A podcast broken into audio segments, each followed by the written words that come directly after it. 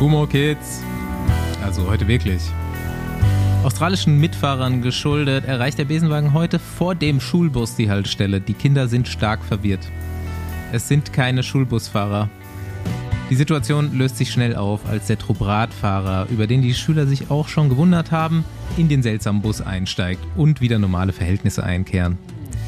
Der Besenwagen verlässt Australien und wer hätte gedacht, dass die Radsportwelt sich kurz vor Ende des Jahres nochmal so ins Zeug legt, was Boulevardthemen angeht. Es wundern sich mit dir Bastian Marx, Paul Voss und Andi Stauf. Und Rafa wundert sich auch, schickt aber erstmal vier Insassen zum Prestige nach Luxemburg. Viel Spaß am Wochenende. Nächste Runde Trainingrunde, gesponsert von Enduko. Heute ist Enduko mal wieder Partner im Besenwagen, die App für KI-basierte individuelle Trainingsplanung. Wenn du es noch nicht gehört hast, was macht Enduko eigentlich? Das Team von Enduko, übrigens auch leidenschaftliche Radsportlerinnen und Radsportler, hat es sich zum Ziel gemacht, individuelles Training mit Hilfe von KI-Technologie für jeden verfügbar zu machen.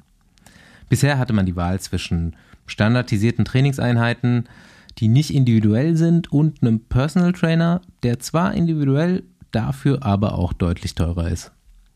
Mit Enduko bekommt ihr eine App, die euch ganz individuell Trainingspläne generiert. Und diese dann jedes Mal auf euch anpasst, sobald sich was bei euch ändert. Beispielsweise, wenn ihr mal nicht trainiert habt. FTP-Tests werden ebenfalls verplant und natürlich richtet sich der ganze Plan nach euren Saisonzielen, die ihr in der App hinterlegen könnt. Wer also strukturiert nach einem Trainingsplan trainieren möchte, der sich 24-7 nach ihm richtet und wer dabei nicht zu viel bezahlen möchte, für den könnte Enduko interessant werden. Die App könnt ihr ganz einfach zwei Wochen lang testen und dazu geht ihr natürlich auf enduko.app slash Besenwagen. In unseren Shownotes alles nochmal nachzulesen. Hast ihm mal wieder richtig Mühe gegeben mit der Einleitung, Basti. Könnt, ja, irgendwann muss ich ja auch mal wieder ein bisschen hochfahren. Eingang ja. hochschalten ja. im Einleitungsgeschäft. Sehr nicht, immer, nicht immer auslagern.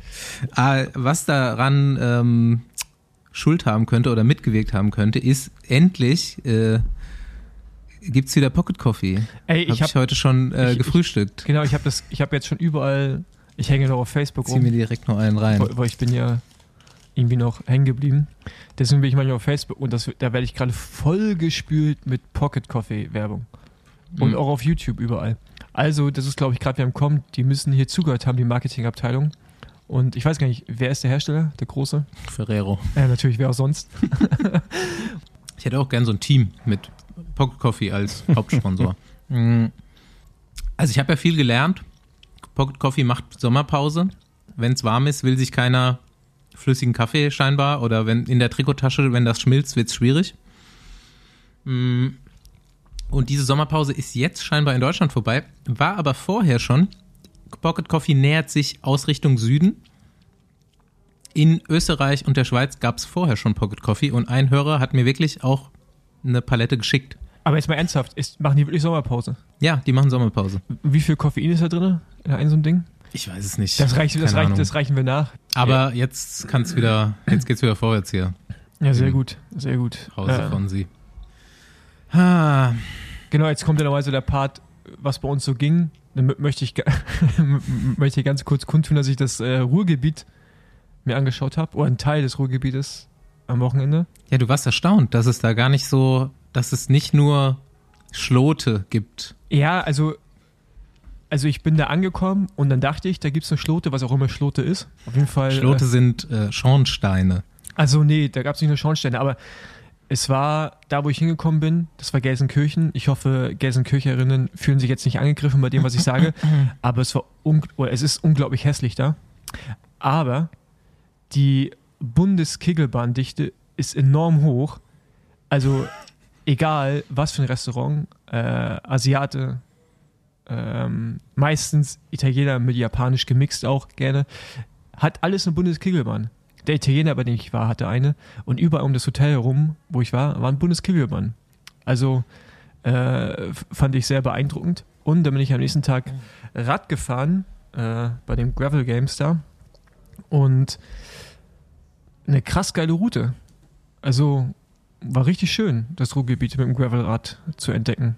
Ähm, war irgendwie so. ist, grün, ist grüner als man denkt, ja. Ey, nur grün. Also es war wirklich 50 Kilometer, davon vielleicht zwei Kilometer Asphalt und der Rest war, waren so Feldwege, Waldwege, angelegte äh, Schotterradwege. Mega geil, auch architektonisch einfach so, so aus den Zechen echt was Schönes gemacht und äh, Du, ähm, mega cool.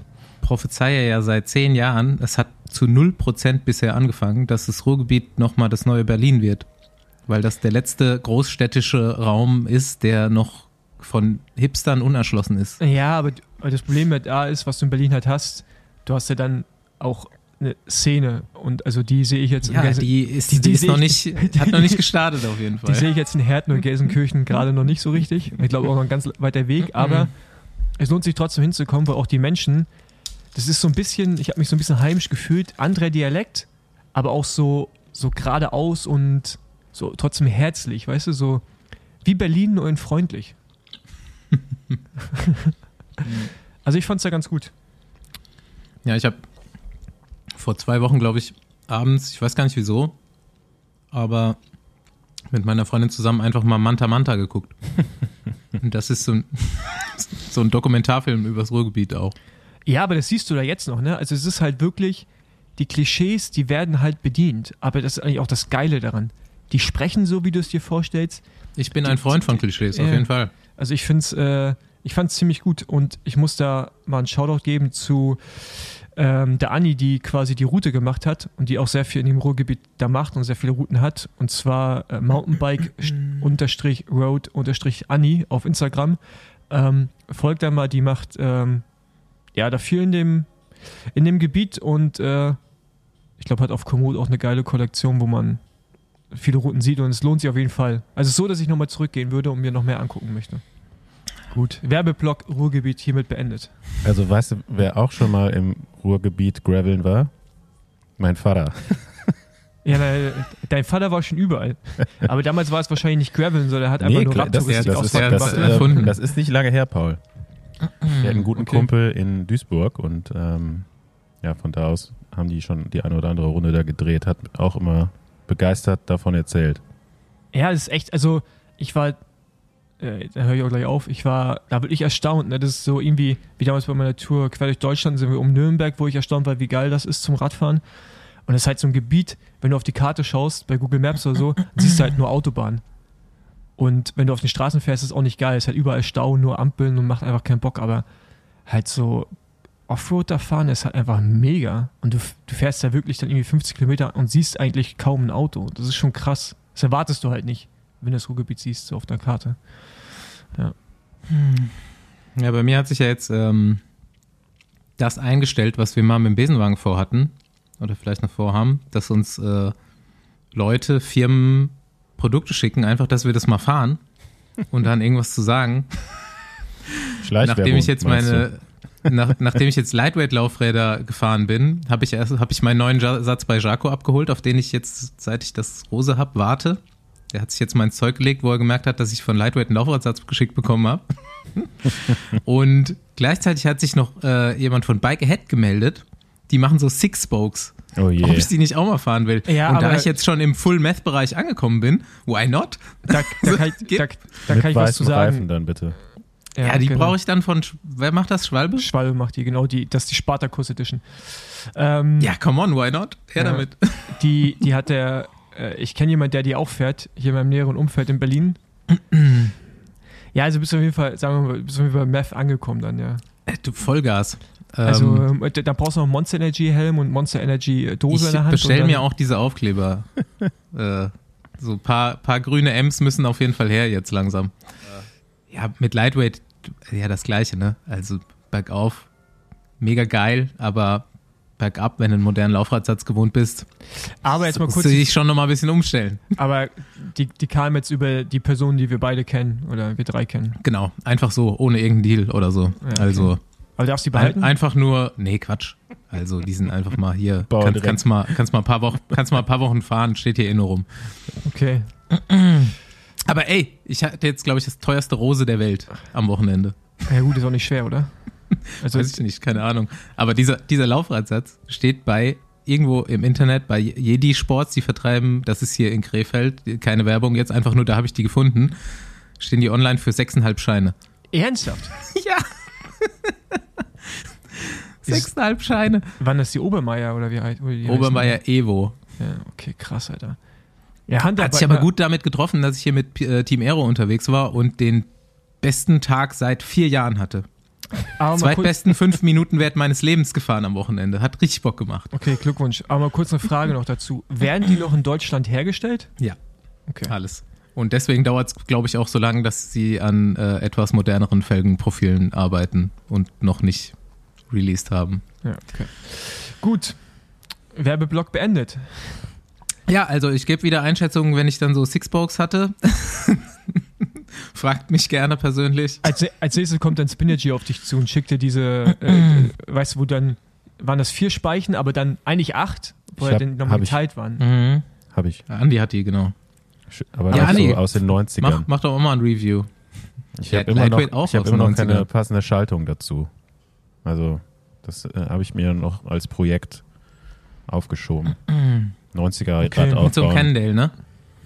Ja, Kendall oder Colnago. De Rosa hatte da auch ganz coole Rahmen in der Zeit. Ja, ich dachte, du hast schon einen. Oder Gios. Gios wäre geil. Oh ja, man, so ein blauer Gios, ja. Aber die Lightweight, ach, die Lightweights sage ich schon.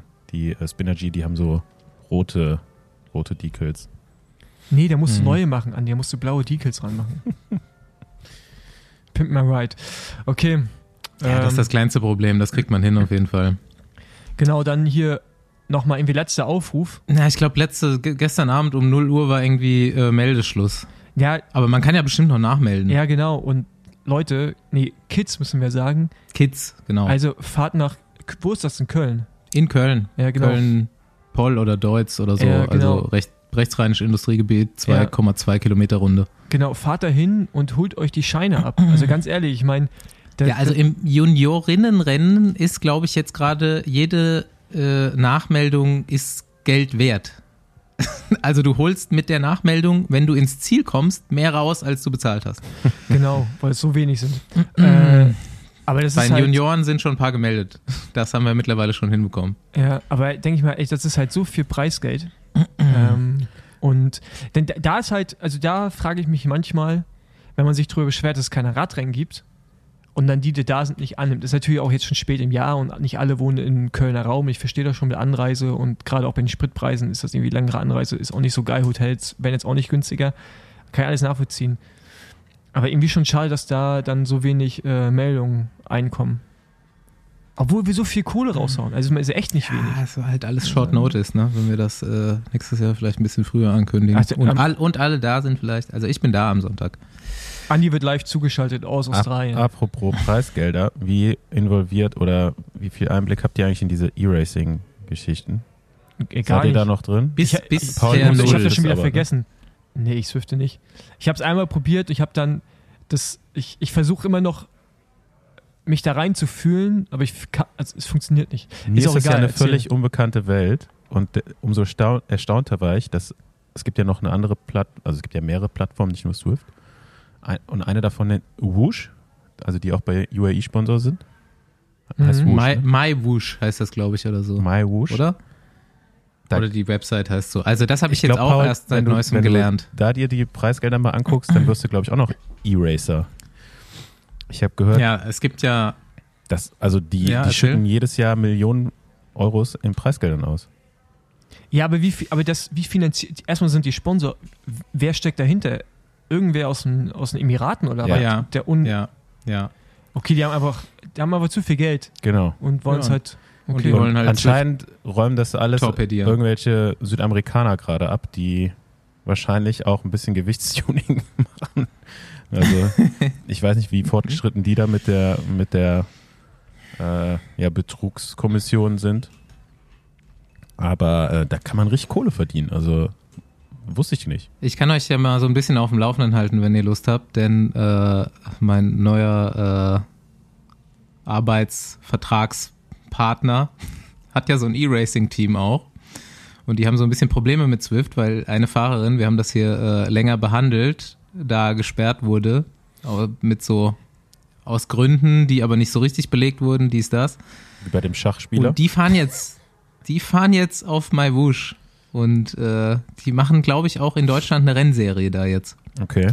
Aber jetzt, jetzt mal kurz, die versuchen quasi eigentlich Swift zu killen mit so viel Money, dass die alle irgendwann umsteigen oder was. Also ich Ich meine, glaube, die unterscheiden sich so ein bisschen. Also ich glaube, Woosh hat auch so, real, so realistischere Grafik, oder? ja, aber, Und aber ich glaube, ist ja eher Swift wie so ein ja noch, Computerspiel. Aber Swift ist ja mega groß. Ich glaube, die, selbst die machen ja gar keinen Gewinn. Wie, Bessere Grafikkarte. wie, wie kann sich sowas rentieren, wenn du noch so viel Preisgeld raus hast? Das ist ja einfach nur, weil du Bock drauf hast. Das wird, ja, wird doch nie. Ich habe mir, die also so ich hab mir die Radsport. Bücher da jetzt nicht angeguckt. Nein, aber das, Aber aber es das ist ist ja. Riesengroß, also ich weiß nicht, ich denke schon, dass sich das vielleicht irgendwann rentiert, wenn du eine gewisse Anzahl an Usern hast und die lockst du natürlich dann damit, ne? Wenn es da viele Preisgelder Naja. gibt. Wie auch immer, wollen wir, nicht, wollen wir nicht weiter Werbung dafür machen? Leute, am Mhm. besten draußen fahren. Genau. Ja, Am Schutz- besten definitiv. überall Schutz- ablenken. Definitiv. Schutzblech ans Rad. Ja, ist äh, auf jeden Fall Schutzblech zeigt gerade wieder und ich überlege mir ein Winterrad zuzulegen. Also es wird ein Aubert Oh, natürlich nee. und dann wäre wahrscheinlich eins, eins meiner Gravelräder mit Schutzblechen. Ja, aber geht ja nicht anders. Das ist halt, aber Ich habe Schutzfläche gekauft die Woche, ja. Und ich, ganz ehrlich, ich sehe das auch schon kommen, dass wir in, in so eine, in eine Ära reinkommen, wo quasi die alten Diamant-Stahlräder aussortiert werden und die Winterräder auf ein Level hochsteigen, wo früher die besten Wettkampfräder unterwegs waren. Ich habe jetzt schon einen Post gesehen von Leuten, deren Winterräder irgendwie mit, mit SRAM Red oder mit Dura-Ace ausgestattet. Da dachte ich mir, Alter, was ist los mit euch, ey? Gibt es Winterräder Ja, in hallo, Westdeutschland Kannst, überhaupt? kannst du mal zu, zurückdenken an letztes Jahr, da bin ich mit dem Tarmac, war noch mein Winterrad. Stimmt. Ja, ich glaube, ja, ich hoffe doch, dass es Winterräder auch in Westdeutschland gibt. Oder, oder hört das an der ostdeutschen Grenze, hört das auf, so die Thematik Hatte ich immer so das Schutzblech Gefühl. im Hatte Winter. ich immer das, nee, Schutzbleche schon, aber halt am normalen Rad. Naja, im Osten war echt so, da hast du unten noch so einen Lappen gehabt und so, das Mhm. war schon richtig, das war ein richtiges Mhm. Thema, Jule, ist immer noch, ja. Aber ich leg mir jetzt auch eins zu, ja. Hm, gut.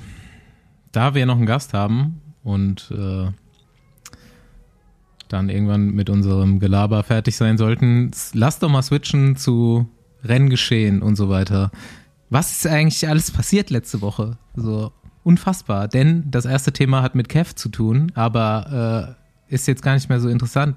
Letzte Woche, also plötzlich war Ulle, Wigo und Kev mit Lance auf Mallorca. Dann ist Mathieu van der Poel, hat irgendwie so eine Hotelaffäre am Start jetzt. Und Lisa Brennauer fährt so Raupen-Strandrennen. Das war eigentlich die, das Geilste, was ich gesehen habe. Letzte Hotel, Letztes Jahr, Hotelaffäre und- Habt ihr die Bilder gesehen? hört sich jetzt irgendwie komisch an. Nee, nee, nee, nee, lass mal, lass mal abarbeiten. So, also erstmal dieses ganze, dieses ganze Ulle-Ding. Ich weiß nicht, ich glaube, der ist Ja, gerade eine genau, Ulle der- auch noch im bei- Podcast. Im Podcast ja. bei Paul Ripke. Ähm, kann man sich anhören. Erwartet aber nicht zu viel. Ähm, also in dem Sinne, dass man viel erfährt aus der Vergangenheit. Aber äh, ich finde, da ist eine krasse Marketingoffensive gerade.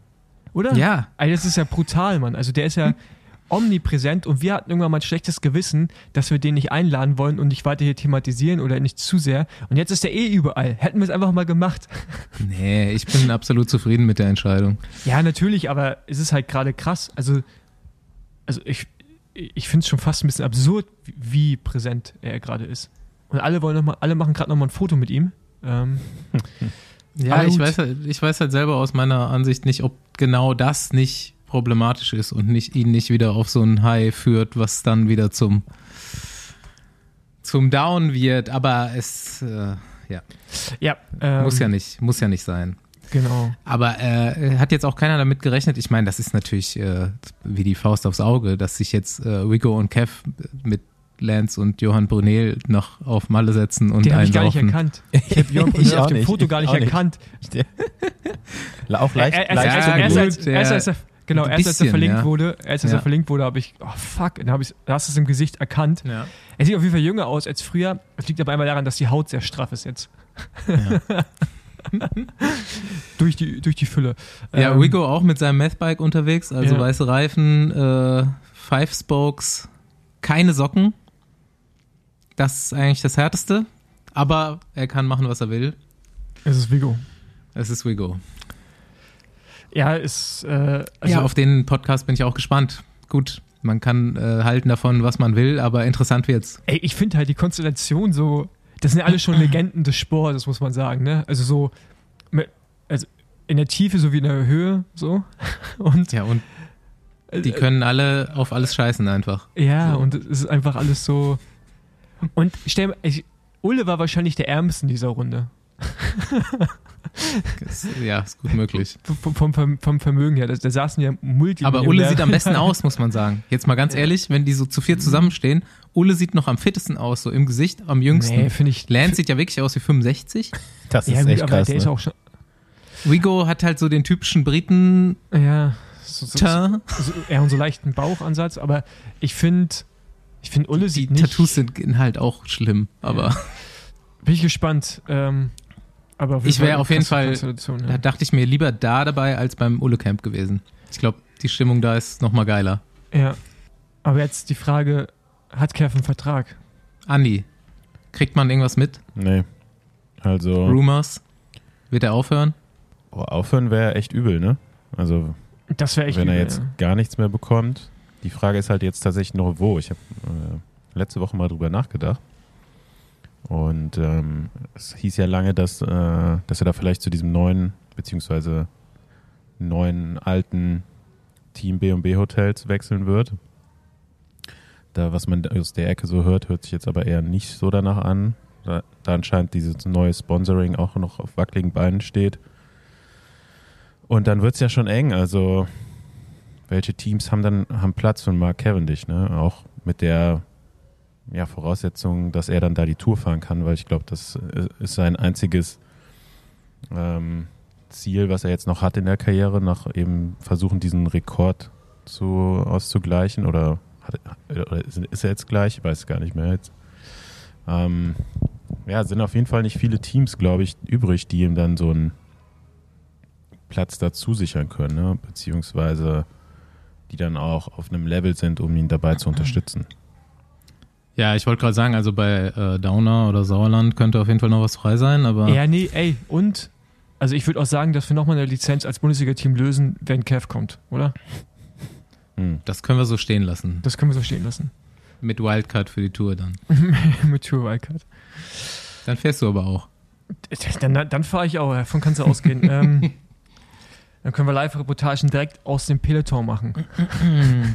äh, ja, sonst, ähm, ja, ich bin auch gespannt. Also ich hoffe, dass Kev irgendwie auch weiterfährt und auch, dass er bei der Tour am Start sein kann, dass, dass er diesen Rekord bricht. Ähm, aber jetzt mal ganz kurz.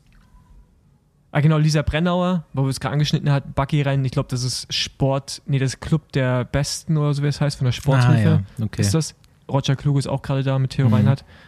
Äh, ganz viele Sportarten gemixt, treffen sich dann irgendwo und spielen.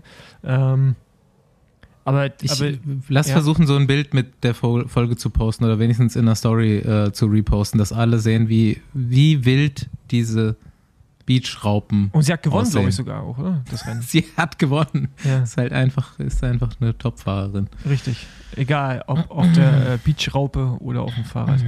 Aber jetzt mal zur WM. Also ich finde, WM gibt es irgendwie viel zu besprechen, auch so Nachwuchs. Lass erstmal so, eine, so ein Fazit ziehen, jeder für sich. Ja. So, wie fandet ihr diese WM? Okay. Ähm, ich fand die Rennen alle ein bisschen. Also ich fand es irgendwie langweilig. Aber ich weiß nicht, ob es. Aber der Kurs war irgendwie schon gut, fand ich. Aber ich weiß nicht, also also so richtig gekickt hat es mich jetzt nicht. Lag jetzt auch nicht an der Stimmung an der Strecke, wo ich war nicht da. Aber irgendwie fand ich die Rennverläufe so ein bisschen, so ein bisschen weird, muss ich sagen. Wahrscheinlich das geilste Rennen war wahrscheinlich das von den Junioren Hm. wo Emil Herzog gewinnt, der Deutsche. Äh, das langweiligste war sicherlich Juniorinnen, weil Buckstead einfach gesagt hat, ich fahre halt. Die, ich glaube, die, ist nicht- ich glaub, die, ist nicht- Das- ich glaub, die ist nicht losgefahren, sondern die ist einfach Rad gefahren, die anderen konnten nicht mitfahren und gewinnt dann Das halt. ist relativ heftig, ne? Also, äh, die ist auch irgendwie zwei, drei Rundfahrten dieses Jahr gefahren und hat davon jede Etappe gewonnen und jedes Trikot. Rumors, Fall- Rumors zu Zoe Buckstedt äh, sind, dass sie im Jahr, im ersten Jahr auch schon über 20.000 Kilometer trainiert hat. Oha. Das ist schon, selbst für die männlichen Junioren wäre das eine happige Zahl. Für Juniorinnen ist es, glaube ich, schon Ich weiß nicht, ob das schon mal jemand vorher gemacht hat. Nee, wahrscheinlich Da nicht. muss man ja sagen, für den Zuhörer, der sich vielleicht gar nicht so auskennt, dass wenn man jetzt so ein Scout ist aus einem Team, jetzt im männlichen Bereich, dann guckt man schon auch so bei den erstjährigen oder zweitjährigen Junioren, wie viel die trainieren und dann ist es einem lieber, wenn es weniger ist, ne? Ja, kommt, würde ich jetzt nicht Kommt so drauf an, sagen. oder? Es kommt auch echt auf, das, auf die Qualität vom Training an. Mhm. Und aktuell mit den Fahrern, die, ja, wenn überhaupt nur noch kurze Zeit in der U23 verbringen, müssten die eigentlich in den Juniorenjahren schon eine gute Basis gelegt haben, um dann Ja. ja, einfach die Ausdauer zu haben, um bei den längeren Rennen in der U23 und dann vor allem bei den Profis. Ich meine, da hast du mal schnell äh, nochmal 150, 160 Kilometer mehr bei so einer Weltmeisterschaft zum, zum Beispiel. Und ähm, ja, also die, die Grundlage, die du in den Junioren dann gelegt oder nicht gelegt hast, wenn du, na, die musst du halt irgendwann weiter aufbauen. Und ähm, ja, aktuell wenn man sieht, wie jung die Fahrer jetzt werden und schon dann in der World Tour punkten, ähm, würde ich sagen, also muss so ein Mittelding sein, ne? Irgendwie. Ja. Aber wenn du jetzt schon einen sehr guten Juniorenfahrer hast, der wird auch noch sich weiterentwickeln, auch wenn er jetzt vielleicht, sage ich mal, vom ja einfach Mhm. auch bis dahin schon gut trainiert hat. Das muss ja jetzt kein, kein Nachteil sein. Und ähm, ja, am besten hast du so jemanden, der einfach schon gut trainiert hat, aber immer noch Potenzial hat, Ja. Vielleicht auch bei in anderen Aspekten, ne, wie ja, Sitzposition, Ernährung vor allem äh, bei den jungen Fahrern. Ja, ich weiß, das Ja, glaube ich, ich glaube, das ist so ein Thema, das können wir nochmal irgendwann separat auf, auffassen, wie man so Talente irgendwie auch scoutet, welche Sachen wichtig sind. Aber, was ich glaube ich noch sagen wollte, was ich noch sagen wollte, dass auch die Frauen ja irgendwann diesen Step auch gehen werden. Ich meine, es gibt ja auch Beispiele, Anime von Leuten, die ist jetzt ein krasses Beispiel, aber die ja auch schon sehr viel Umfang machen. Und ich glaube auch, Mhm. dass im Frauenbereich da diese Entwicklung irgendwann auch noch dahin gehen wird, um diesen nächsten Leistungsschritt machen zu können, weil du brauchst halt die Basis einfach auch, um dann die anderen Sachen machen zu können. Aber ähm, so mein Fazit ist quasi von der WM fand ich okay. Ich, irgendwie sind das alles im Nachhinein gerechte WeltmeisterInnen, würde ich sagen. Mir fällt jetzt kein Rennen ein, wo es jetzt nicht passt. Selbst U23 mit dem Kasachen, wo der Name mir jetzt nicht einfällt. Fedorov. Fedorov, wenn man jetzt im Nachhinein so, es war jetzt klar ein bisschen überraschend, aber an sich, der war schon stark an dem Tag und wenn nicht sogar vielleicht der stärkste, nachdem wer gefahren ist. Von daher ähm, sicherlich das weirdeste Rennen, das Frauenrennen. Annemiek van Vleuten, Ich fand das aber auch sehr, sehr geil, muss ich sagen, das Frauenrennen, Ja, die auf das jeden am Fall. Ende. Ich meine, du hattest gut Action so im Finale. Ähm, klar war es zum Haare raufen, dass die Gruppe mit Liane Lipper nicht, also zweimal nicht funktioniert, ja, in der gleichen Zusammensetzung. Die übrigens Ähm, die stärkste war. Ne? Also ich glaube, ja, da voll. kann man sich darauf einigen, dass Ja. Liane eigentlich hätte Weltmeister, also eigentlich hätte Liane, wenn die anderen, ich weiß nicht, warum die nicht kooperiert haben. Manchmal das Gefühl, Ich die wollen gehört, lieber gar nichts bekommen. Persönliche Diskrepanzen Ja, genau. zwischen den. Ähm, aber das ist so schade, weil ich glaube auch, dass sie wird ja am Ende noch Vierte, glaube ich, ne? Vierte, Mhm. ja, Vierte. Ähm, die hätte sehr wahrscheinlich auch den Sprint gewonnen aus der Gruppe. Also sie hätte Weltmeisterin werden müssen an dem Tag einfach. So. Ja, und wenn man, okay, ich, ich wollte jetzt eigentlich erstmal ein bisschen allgemeiner bleiben, bevor wir auf die Rennen eingehen. Nee, aber, das ist jetzt ähm, gerade mein Fazit. So. Und dann, Ja, ja. und dann äh, Wenn Ja, man Annemiek van Vleuten nicht einfach vorbeifahren lässt, dann wird sie halt dann auch nicht Vierte. Aber naja. Ja. Äh, aber und dann Männerrennen irgendwie dann am Ende wie erwartet und manchmal versteht man Taktiken nicht, aber ist auch von zu Hause vom dazu Sofa immer einfacher. sagen.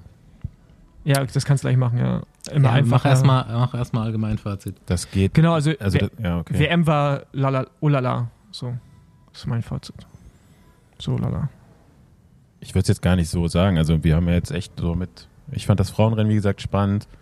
Ähm, das Juniorenrennen, männliche Junioren war, glaube ich, eines der besten Radrennen. Also nicht nur wegen dem Ausgang, aber auch so wegen der, ja, wie die Fahrer da sich einfach gegenseitig äh, attackiert haben, wie Action. aggressiv das Rennen war. War, glaube ich, eines der besten Rennen, was ich überhaupt gesehen habe in den letzten Jahren. Und ähm, ja, trotzdem hat man sich immer wieder, also gerade bei der, bei der U23 und bei den Männern, dann eher so gefragt, ne, wenn du vom Fernseher sitzt, so, was machen die da eigentlich gerade? Warum fährt da jetzt keiner und so? Und ähm, ich habe nochmal mit ein paar Fahrern vor Ort dann gesprochen. Die hatten keine Infos. Also die, die wussten nicht, wie groß die Gruppen sind. Die hatten keine Abstände. ähm, nachher die, die Gruppe, die am Ende um Platz 2 gesprintet hat, die wussten gar nicht, dass sie um Platz 2 und 3 sprinten. Die dachten, das sind noch 30 Ja. Fahrer vor denen. So, und äh, das finde ich schon scheiße dann, ne? Ich war jetzt irgendwie alles ohne Funk. Ähm, das kann man sehen, wie man will. Ich finde aber, wenn man, wenn man keine Radios im, im Rennen fahren darf, muss es irgendwie sichergestellt sein, dass es regelmäßig Infos gibt, ja. Ob dann auf einer Runde zum Beispiel nicht nur am Ziel die Zeitabstände durchgegeben werden, sondern einfach auch mal da am Berg oder ja, wie es beim Zeitfahren halt gibt, so mehrere Timechecks, wo halt einfach eine Tafel steht, ja, digital, der die Abstände Mhm. misst und vielleicht einfach gibt, vorgibt, wie viele Fahrer noch vorne sind. Das finde ich sonst zumindest mal weißt, wenn du unter das einfach zehn das bist. Ergebnis vom Rennen, ja. Ja, Also- finde ich auch. Also ich finde auch diese Calls nach kein Funk irgendwie Ja, also Kann ich du nicht- kannst die, kann ich du kannst ja auch anders machen, ne? dass du gar nicht, dass du quasi nur eine One-Way- One-Way-Verbindung hast, dass du eben das Radiotour auf, als Fahrer bekommst, ne? Einfach die Mhm. Infos. Vorne ist die und die Gruppe, so und so viel Abstand, so und so viele Kilometer sind noch zu fahren.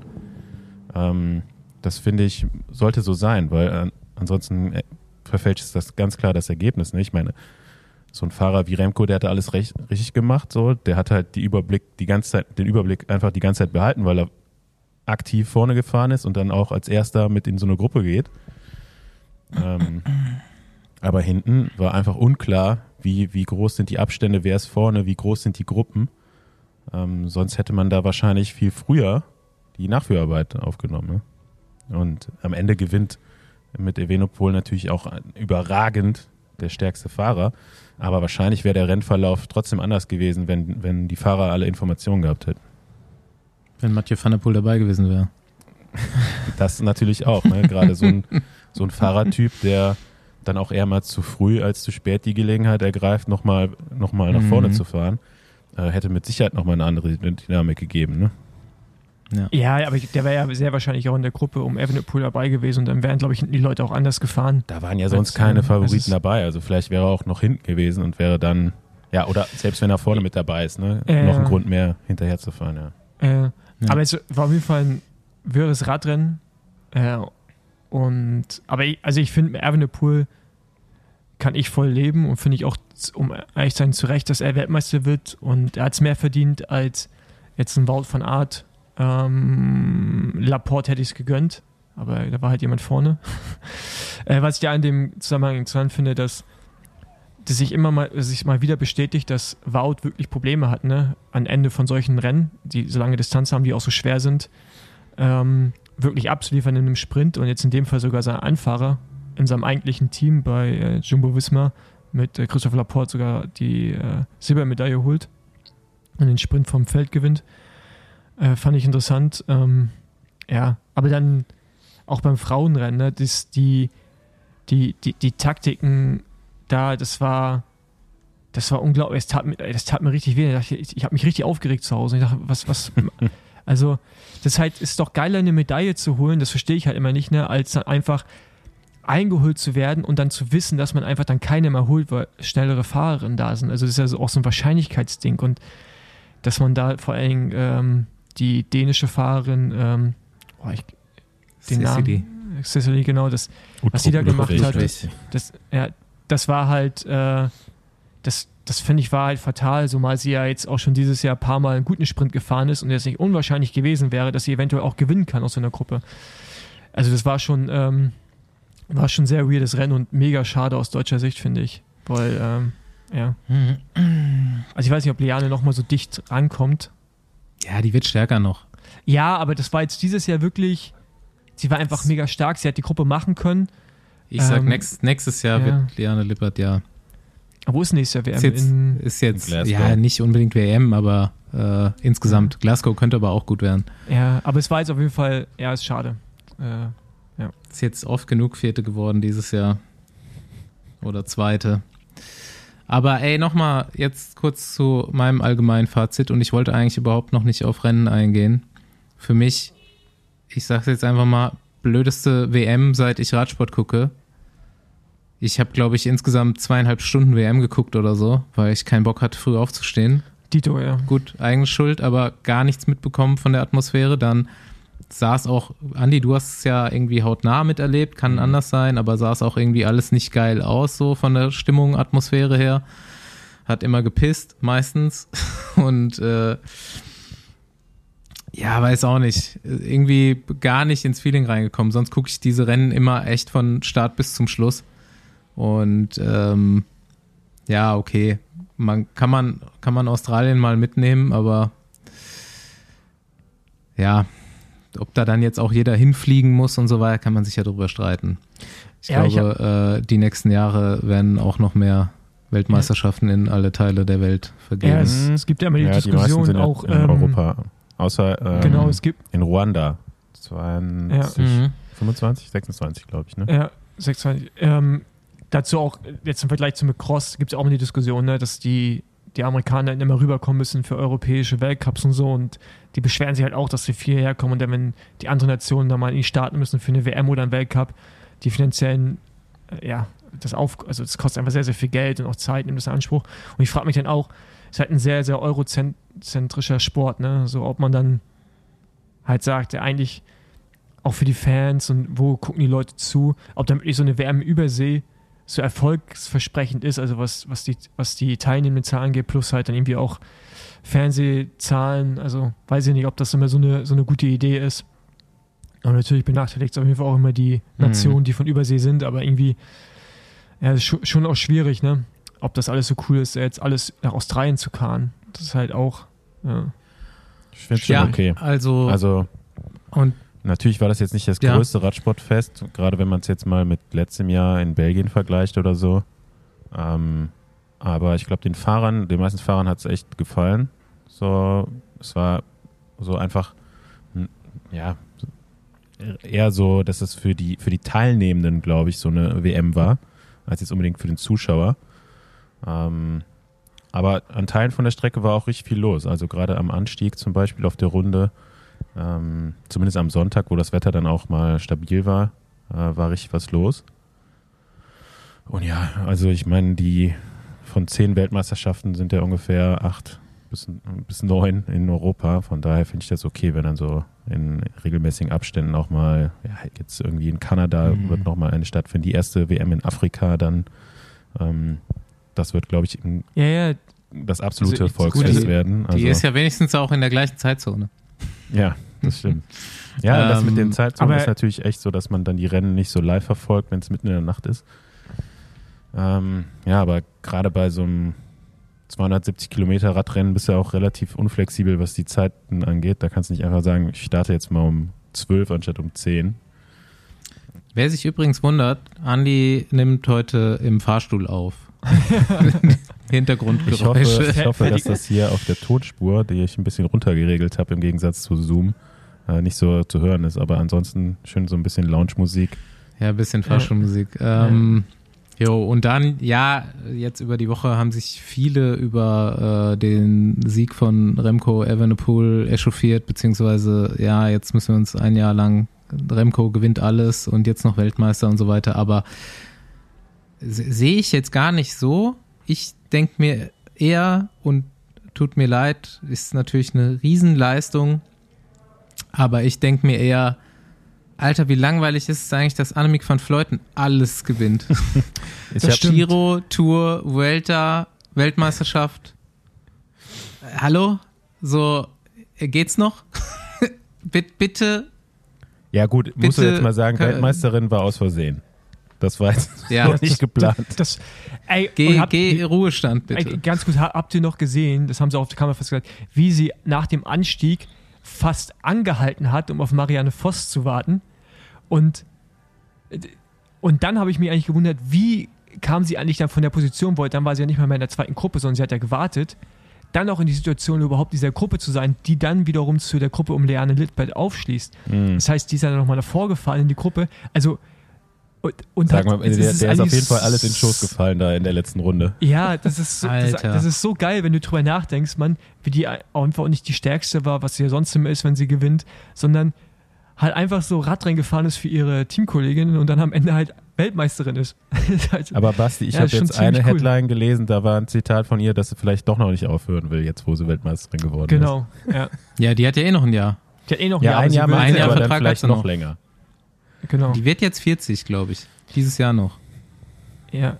Bei Movies, Deu haben sie auch, Deutsche Valverde. bei Movies haben sie auch gute Erfahrungen. Ja, stimmt. Gutes, gutes, äh, was heißt das Gegenteil von Nachwuchsprogramm? Äh, Pensionsplan. Pensionsplan, ja. Ja. äh, erf erfahrene, ja. erfahrene Einheit bei Ja. Movistar. Aber ganz Ähm, ehrlich, die ist noch so gut, man soll die noch weitermachen. Also, ist halt.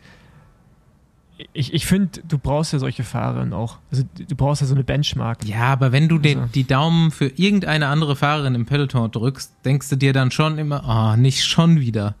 Aber so ist der Sport. Also im, ganz ehrlich, im Männerradsport sind wir ja echt, wir sagen es ja immer wieder, total verwöhnt, Ja. weil die ganze Zeit wieder so ein Hype aufkommt um irgendjemanden. Davon gibt's aber sieben. Und die wechseln sich so ab. Van der Poel, Wout, Remco, Wingegaard. Ich finde aber bei den Frauen kommt es, ne? also ich meine, Liane, hast du selber gesagt, die wird ja immer besser gerade noch und die wird auch weiterhin immer besser. Und irgendwann wird sie in der Lage sein, auch eine äh, Van Fleuten irgendwie auf gewissen Terror zu schlagen. Aber ich finde es halt gut, wenn du so, auch in dem Bereich so eine Benchmark hast, wo die anderen, wo die anderen sich dran orientieren können. Also äh, wenn sie halt einfach die beste Radfahrerin der Welt ist in dem Moment, finde ich es auch cool, wenn sie einfach entscheidet, weiterzumachen. Ich meine, Marianne Ja, Voss ähm, hat jetzt auch schon so viele Hochs und Tiefs gehabt und irgendwie schon dreimal vor Karriereende gefühlt und Mhm. immer wieder zurückgekommen. Und du brauchst solche Sportlerinnen halt, ne, um auch die Jungen irgendwie zu motivieren, ähm, quasi nochmal den nächsten Step zu machen. Ja. Ja. Ja, sonst ist natürlich richtig geil. Äh, kann ich mir äh, für Andy auch die Freude vorstellen. Emil Herzog, der seine Saison komplett krönt. Und ich habe so ein Mini-Interview jetzt schon mal mit ihm gehört. Bei also haben sie oder im Cycling Magazine Podcast eingespielt. Ist Auch, klingt auch super sympathisch, der Typ. Ja, ist halt auf jeden Fall noch so ein ganz normaler Junge geblieben. Ähm, also es hört sich jetzt komisch an, aber ist halt total ganz easy so im Basic. Umgang. Ähm, hat auch noch so einfach den, ja, die Mentalität eben von einem 18-Jährigen, so, ne, ein bisschen jugendlich alles noch. Ähm, ist auf jeden Fall noch super Mhm. viel Potenzial, was das angeht. Also es ist genau diese Mischung, die ich eben angesprochen habe. Ne? Ist schon einfach, gut im Training, nicht übertrainiert. Ähm, hat mit Sicherheit noch viele Stellschrauben, die verbessert werden können. Und äh, ja, wie gesagt, das Rennen war wirklich brutal, ähm, auch was die Leistungsdaten von den Jungs da angeht. Also das macht mir immer wieder Hoffnung, dann, dass die nächsten Jahre dann doch nicht so langweilig werden und Remco jetzt zehn Jahre am Stück Weltmeister wird. Ähm, da darf man schon gespannt sein, wenn, wenn die beiden, also ich meine Morgado, Antonio Morgado auch, äh, super, ja, ungeschliffener Diamant, sage ich mal. Wenn man mal guckt, Mhm. wie er am Fahrrad sitzt, Basti, äh, ich glaube, da hast du dir vielleicht auch gedacht, was ist das? Ich habe ich hab immer Mugatu verstanden. Geil, Mugatu. Ähm, Äh, ja, coole Jungs auf jeden Fall, verstehen sich auch ganz gut, ne? lagen sich direkt nach Habt dem ihr Ziel die- dann in den Armen und so. Ähm, Aber habt ihr die Szene mitbekommen, wo die zwei sich unterhalten haben?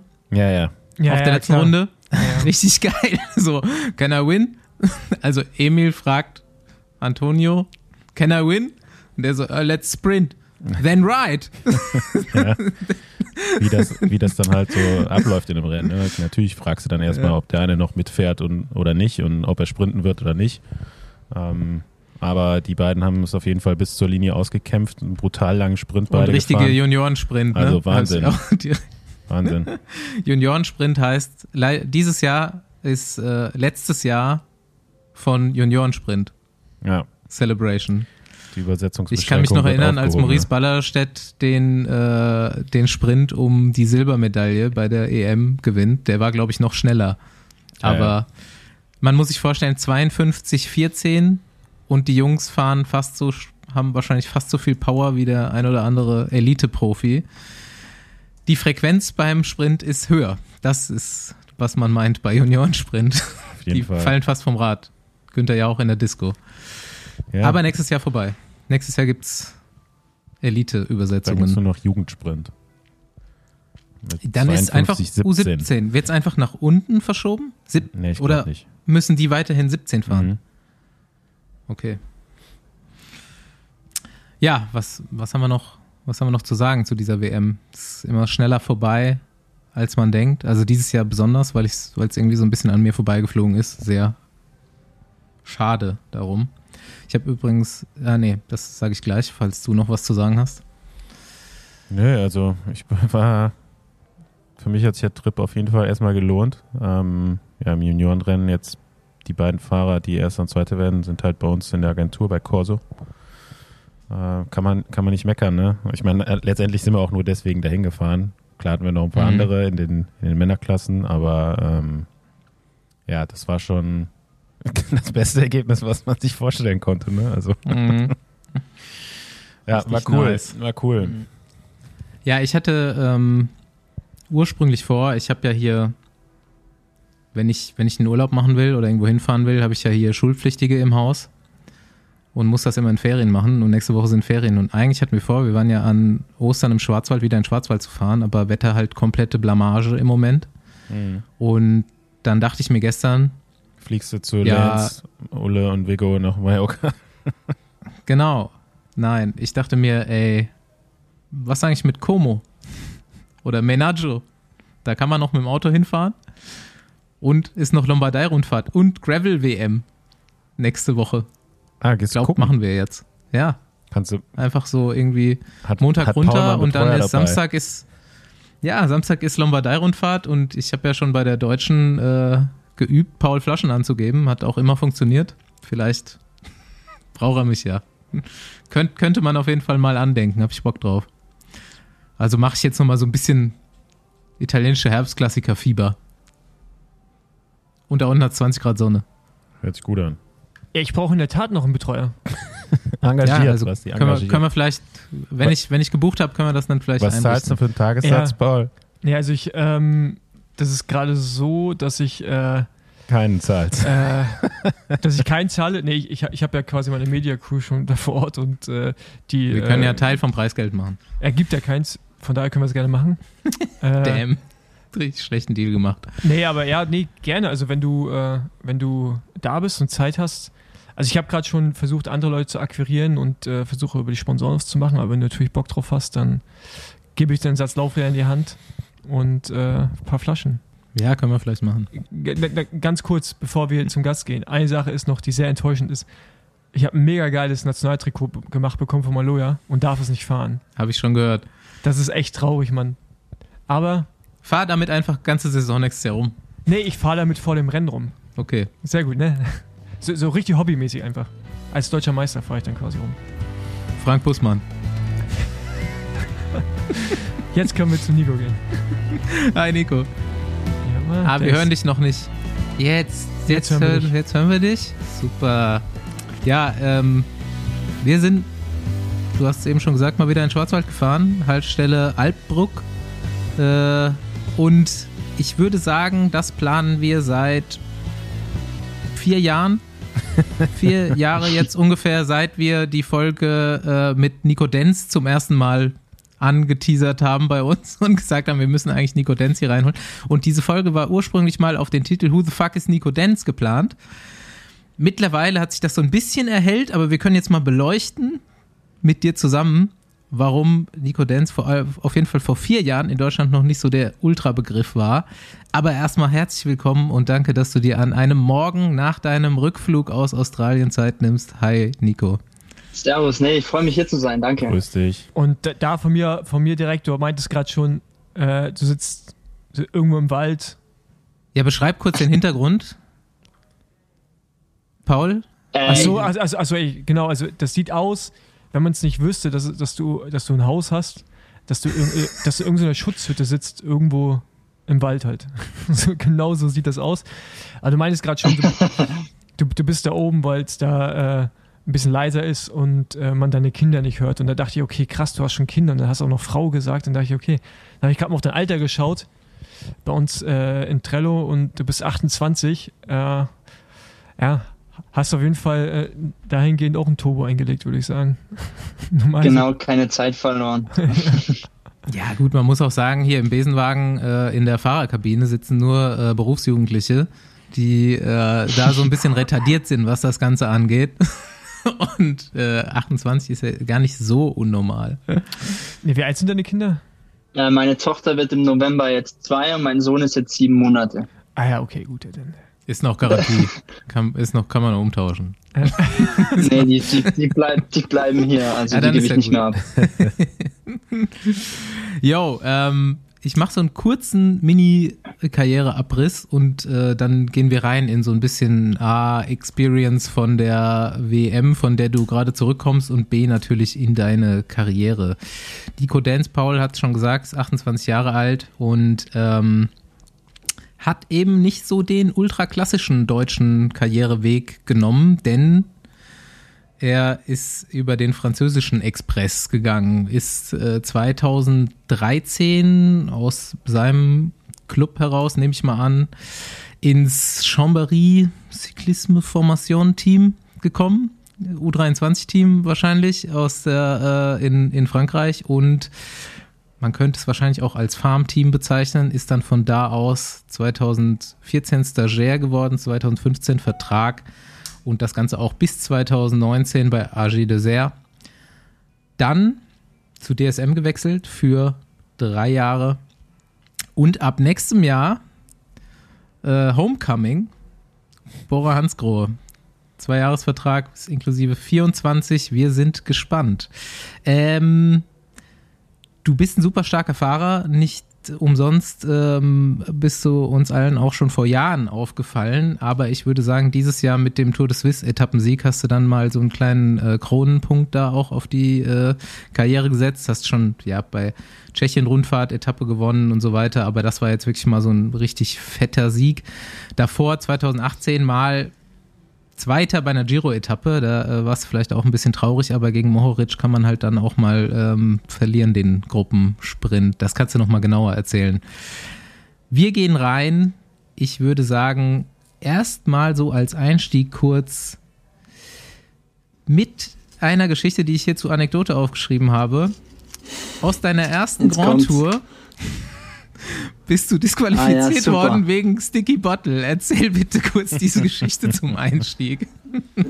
Da hat er ja aber wirklich tief gewühlt und alles rausgehauen, was es gibt. Ja, genau, das war die Sternstunde meiner Karriere. Also, ja, ein Moment zum Vergessen. Ähm, ja, was soll ich sagen, ein schwacher Moment. Ähm, und dann Ineos bzw. Sky damals, die waren so freundlich mit der GoPro, das mitzuschneiden und an, an Journalisten weiterzugeben. Und dann habe ich dann letztendlich die Konsequenzen dafür tragen müssen, was ich ähm, sagen muss, ja, blöd gelaufen, aber gut so. Äh, ich würde mir eigentlich wünschen, dass da härter durchgegriffen wird, weil ich war jetzt halt der eine Dumme, den, der sich halt erwischen hat lassen, während andere das tagtäglich machen. Und ja, es interessiert keinen.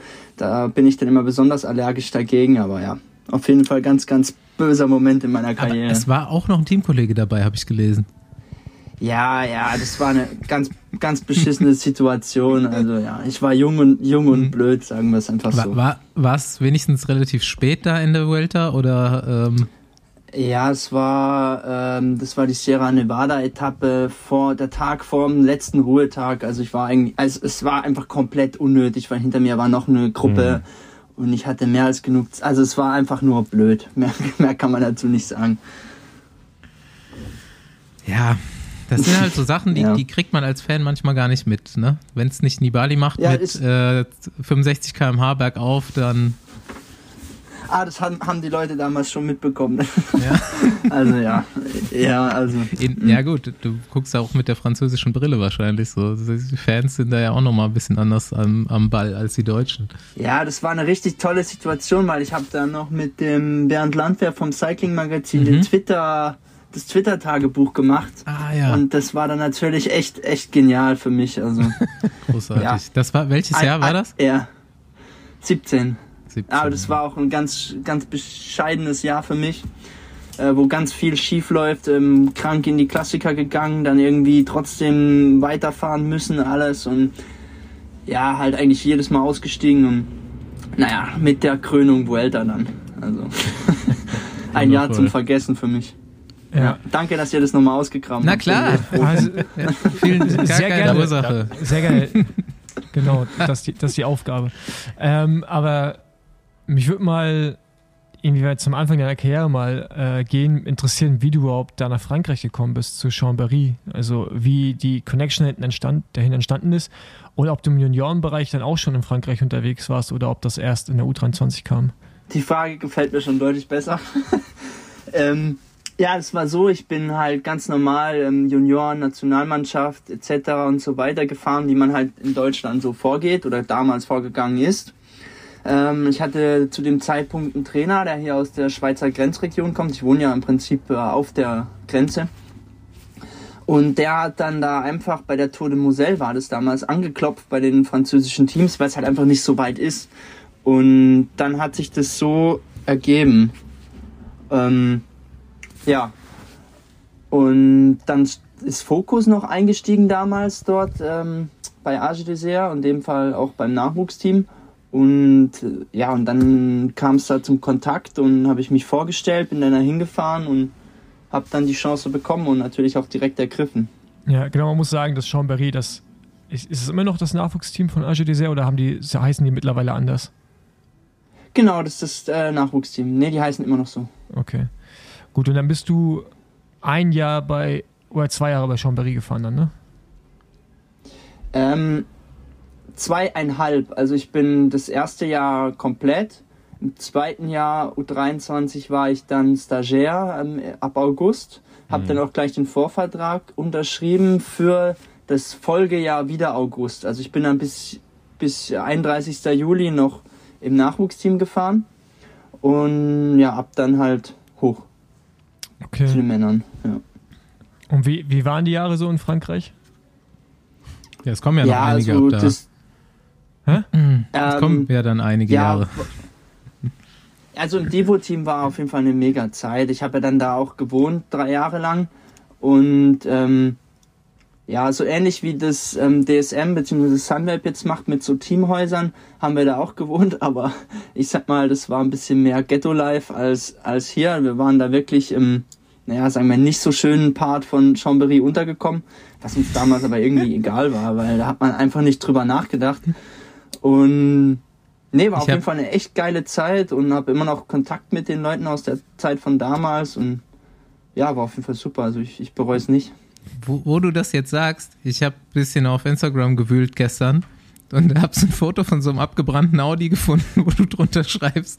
Äh, eigentlich dachte ich, Ja, ich ja. wohne hier in einer sicheren Das- Gegend, aber Ja, ja. ja, genau. Also das haben, nachher hat sich dann rausgestellt, dass dann da, also die wohnen da jetzt auch nicht mehr, ne? Ähm, also es war richtig wild, was da zum Teil abging. Das, das war nicht das einzige Auto, was da gebrannt hat. Und ja, da ist dann auch mal- so ab und zu die Polizei unten durchgefahren. Ja. ich habe auch noch ein anderes Ja, gutes Foto gefunden, heiß. aber das releasen wir einfach mit dem äh, Folgenpost dann. Aha. Richtig. Ja, super. Aber- ich habe ich ja echt Glück gehabt, dass ich meinen Instagram-Account nochmal aktiviert habe dieses Jahr, weil der war schon in der Senke verschwunden. Ja, auf jeden Sonst Fall. hätte ich ja Also, gar keinen Content gehabt. Genau, aber, aber da, da kommen wir dann auch schon so ein bisschen, also bevor wir jetzt gleich weiter über die Karriere reden, so ein Ding, who the fuck ist Nico Dance, wo man wirklich über, vor Jahren eigentlich nichts über dich in Erfahrung bringen konnte. Man wusste, du fährst Fahrrad in Frankreich, aber das war's. So, du oder? gehst gerne in Spitzengruppen, das wusste man, und dann Genau. auch relativ stark und Ja. relativ lang. aber, mit aber, keine Begleitern. aber keine öffentliche Präsenz. Also so gar nicht. So wirklich, klar, okay, dann machst du mal da im Zeit im Magazin was, aber jetzt keine so Social Media Präsenz wirklich. Also es ist, äh, also, ich, Ja, kann, also ich- ich kann bis heute, ich kann dich bis heute nicht einschätzen. Also ich weiß bis heute nicht, was für ein Typ du bist. Meistens kriegt man es bei Leuten immer relativ gut mit, so über Interviews, Kommentare, Auftritt irgendwie auf Social Media, pipapo. Aber bei dir ist es so, so eine Wundertüte. Ja, das ist ja Teil vom, von der Strategie, ne? So das Mysterium wahren. nee, also. nee, ich bin, ich bin da einfach nicht der Typ für, der sich so in den Vordergrund drängt und hier jetzt die, die Aufmerksamkeit braucht. Ich bin eigentlich ganz froh, dass ich hier im Ort ja auch mal essen gehen kann oder durchlaufen kann, ohne dass mich gleich jeder erkennt oder hier ja, auf mich losspringt. Von dem her, ja, ist es so ein Stück weit auch gewollt, dass da nicht äh, mein ganzes Leben veröffentlicht ist. Hm. Keine Nikodenzstraße in Altbruck bis jetzt. Bis jetzt Ähm. noch nicht, aber jetzt ist hier ein riesen Neubaugebiet. Ich kann ja mal mit dem Bürgermeister reden, ob sich da was machen lässt. Ja, das hättest du vielleicht am Sonntag regeln können, aber da kommen wir gleich noch zu. Ja. Äh, auf jeden Fall mega geil, wo du da wohnst. Ich habe gerade nochmal drüber nachgedacht. Letzte Schwarzwaldurlaub noch nicht so lang her mit Fahrrad von mir und da unten, ey, am, da wo der Rhein noch relativ klein ist und Altbruck, da ist doch auch so ein Stauwerk, ne? Ja, jetzt sag bloß, du kennst ja mein Kaffort. Ja, klar, City. ey. Ich habe eine Route da durchgelegt in, an Ostern und war mega begeistert. Wie Das Tal, was wir da, wir waren am Schluchsee gewohnt und sind dann da das komplette Tal runtergefahren nach Altbruck und ein anderes wieder hoch. Ey, Traumroute.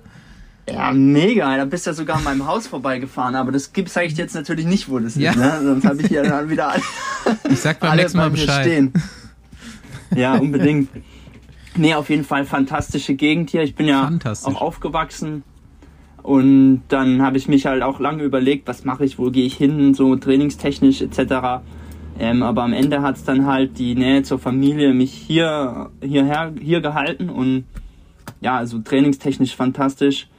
Ähm, für alle, die nicht wissen, wo es ist, ähm, ja, wie erklärt man das? Man geht von Basel nach Zürich, alles am Rhein entlang und auf der Hälfte, ja, geht man auf die deutsche Seite und da bin ich in etwa. Da ist auch jedes Jahr der Grand Prix Dipping oder Ja, Grand Prix grad Aargau sagen. und ich bin, Ah ja, okay. bin in etwa 10 Kilometer Luftlinie von dort. Ja, Ah, oder okay. man geht an, an Rheinfall und lässt sich in einem Fass den Rhein dann entlang treiben.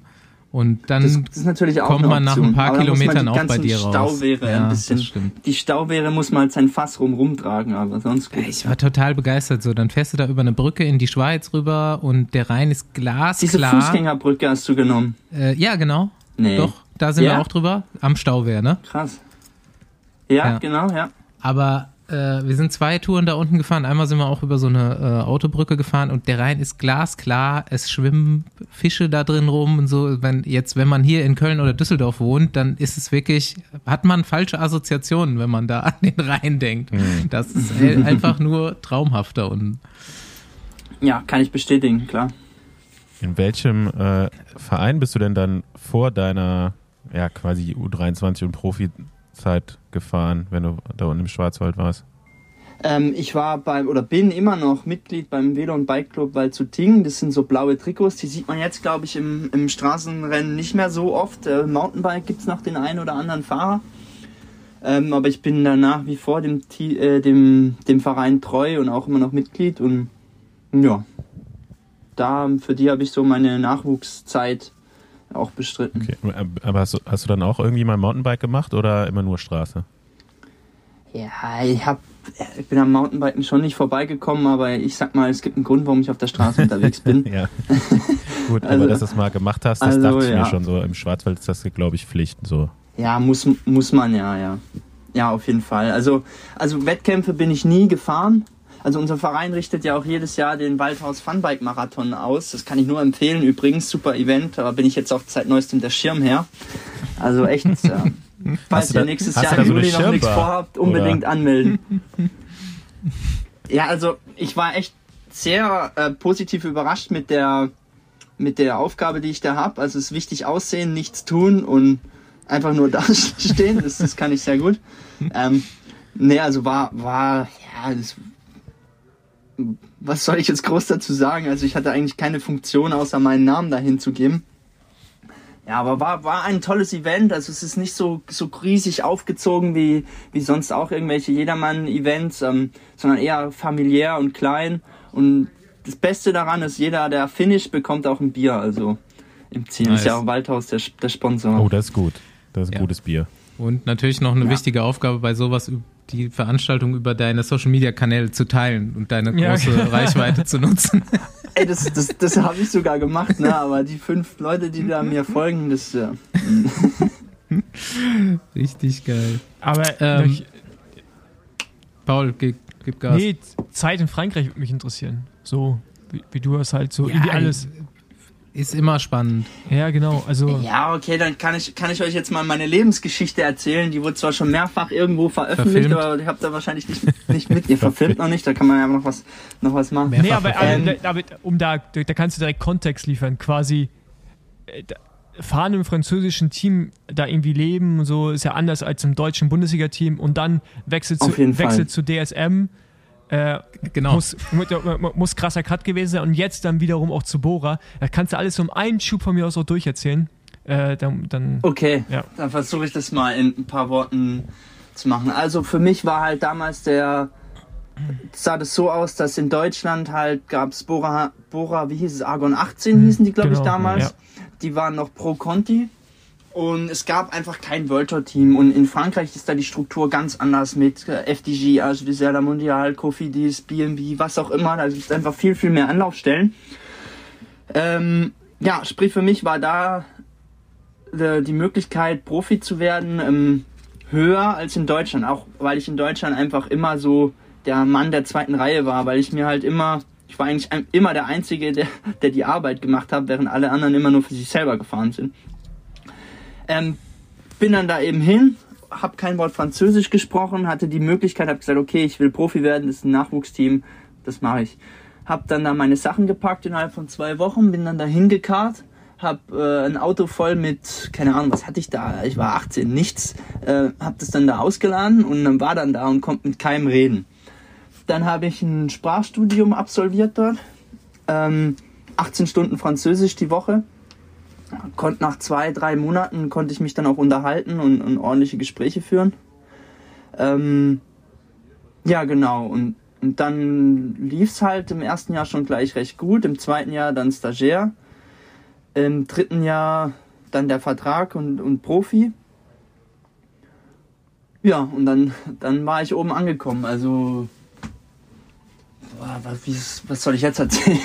Wann? Dann bin ich halt da gefahren, hatte keine Ahnung von nichts und habe halt erstmal alles aufgesogen, was ich so mitbekommen habe. Mhm. Und ja, irgendwann ähm, nach sieben Jahren in einem Team, also ich zähle halt die Divo-Zeit mit, wollte ich halt unbedingt auch mal eine eine andere Herangehensweise kennenlernen. Habe mich dann für Sunweb äh, entschieden, beziehungsweise jetzt äh, DSM, was, wie du schon gut gesagt hast, ähm, im Prinzip bin ich von heiß auf kalt, also von äh, komplett äh, ins andere Lager gewechselt. Also das waren zwei ganz verschiedene Ansätze. Sag mal, was Sunweb ist ja ein bisschen für die Struktur, die sie bringen, bekannt. Bei Serla Mondial war es das komplette Gegenteil. Das, das war eher so, es war schon professionell, aber trotzdem, ähm, ja, man hatte halt viel, viel mehr Freiheiten und war teilweise auch ein bisschen alleingelassen. Und da Mhm. wollte ich halt die Unterstützung, die mir dann Sunweb bzw. DSM auch bieten konnte oder kann. Und ja, jetzt hat DSM halt entschieden, dass sie ähm, niederländisches Team werden, deshalb musste ich ja wieder in ein deutsches Team wechseln. Ja, aber Also es ist, Du bist ist nur, ein Teil, nur ein Teil der Wahrheit, aber ja. zwischenzeitlich dann irgendwann wieder nach Deutschland zurückgezogen. Ähm, aber ich finde das, finde das cool. So, ich schlag das auch immer oft so, ja, jungen Fahrern vor, so, wenn die die Möglichkeit haben, nach Frankreich zu gehen. Ich meine, der Nachteil ist, dass du die Sprache lernen musst, um dich zu verständigen, aber das ist auch gleichzeitig ein, ein Vorteil ne, oder ein Gewinn für einen persönlich, dass du einfach sicher bist, dass du nach, also selbst wenn es nur die U23-Zeit ist, danach eben äh, eine neue Sprache kennst. So, das ist eigentlich äh, neben dem Sport, was man da noch so mitnehmen kann, eigentlich gut. Und äh, ich weiß nicht, wie AG Dessert heutzutage aufgestellt ist, was die, was die Teamstruktur geht, aber zum Beispiel FDJ ähm, hat man ja auch sehr, sehr professionelle, moderne Strukturen, sagen wir mal so. Ne? Also heißt ja jetzt nicht, dass, wie du es schon gesagt hast, ein Team weniger professionell arbeitet, sondern es ist einfach anders strukturiert, ähm, wie die Fahrer betreut werden. Ja, auf, auf jeden Fall. Also was bei mir halt im Amateurbereich aufgefallen ist, ähm, ich möchte jetzt nicht schlecht gegenüber der Bundesliga ähm, reden, aber in Darfst Frankreich ist die Leistungsdichte halt. Nein, also ich habe ja auch Kadolsburg gewonnen als Einzelstarter, also von dem her ist natürlich ein, war für mich damals auch ein mega Erfolg und extrem wichtig auch. Äh, interessanter Punkt, bevor ich jetzt weiterrede. Ähm, ich war ja Zweiter in der U19 Bundesliga Gesamt, habe dann auch da in Ilsfeld-Auenstein gewonnen und keine Ahnung, was ich noch, was noch war, das ist schon lange her. Ähm, und es war mit ein Grund, warum ich den Platz bekommen habe, einfach weil ich, die haben die Bundesliga schon ziemlich ähm, hoch angerechnet. Also ich würde es jetzt nicht, möchte es definitiv nicht schlecht reden. Es war einer der Gründe, warum ich den Platz im Nachwuchsteam bekommen habe.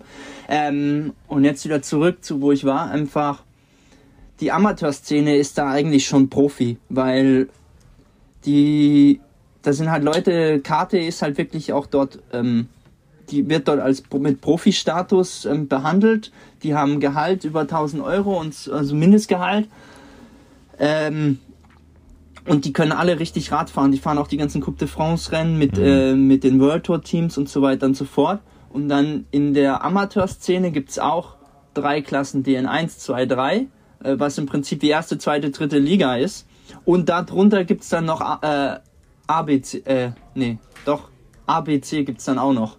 Also die, die Masse einfach an Radsportlern, die es da in Nachwuchs- bzw. U23-Kategorien gibt, ist viel, viel größer als in Deutschland, wodurch dann halt auch natürlich ganz automatisch das Niveau hochgeht und einfach die Rennen sind viel länger, werden ganz anders ausgetragen und ja, für mich war es auf jeden Fall äh, ein wichtiger Schritt und ein guter Schritt.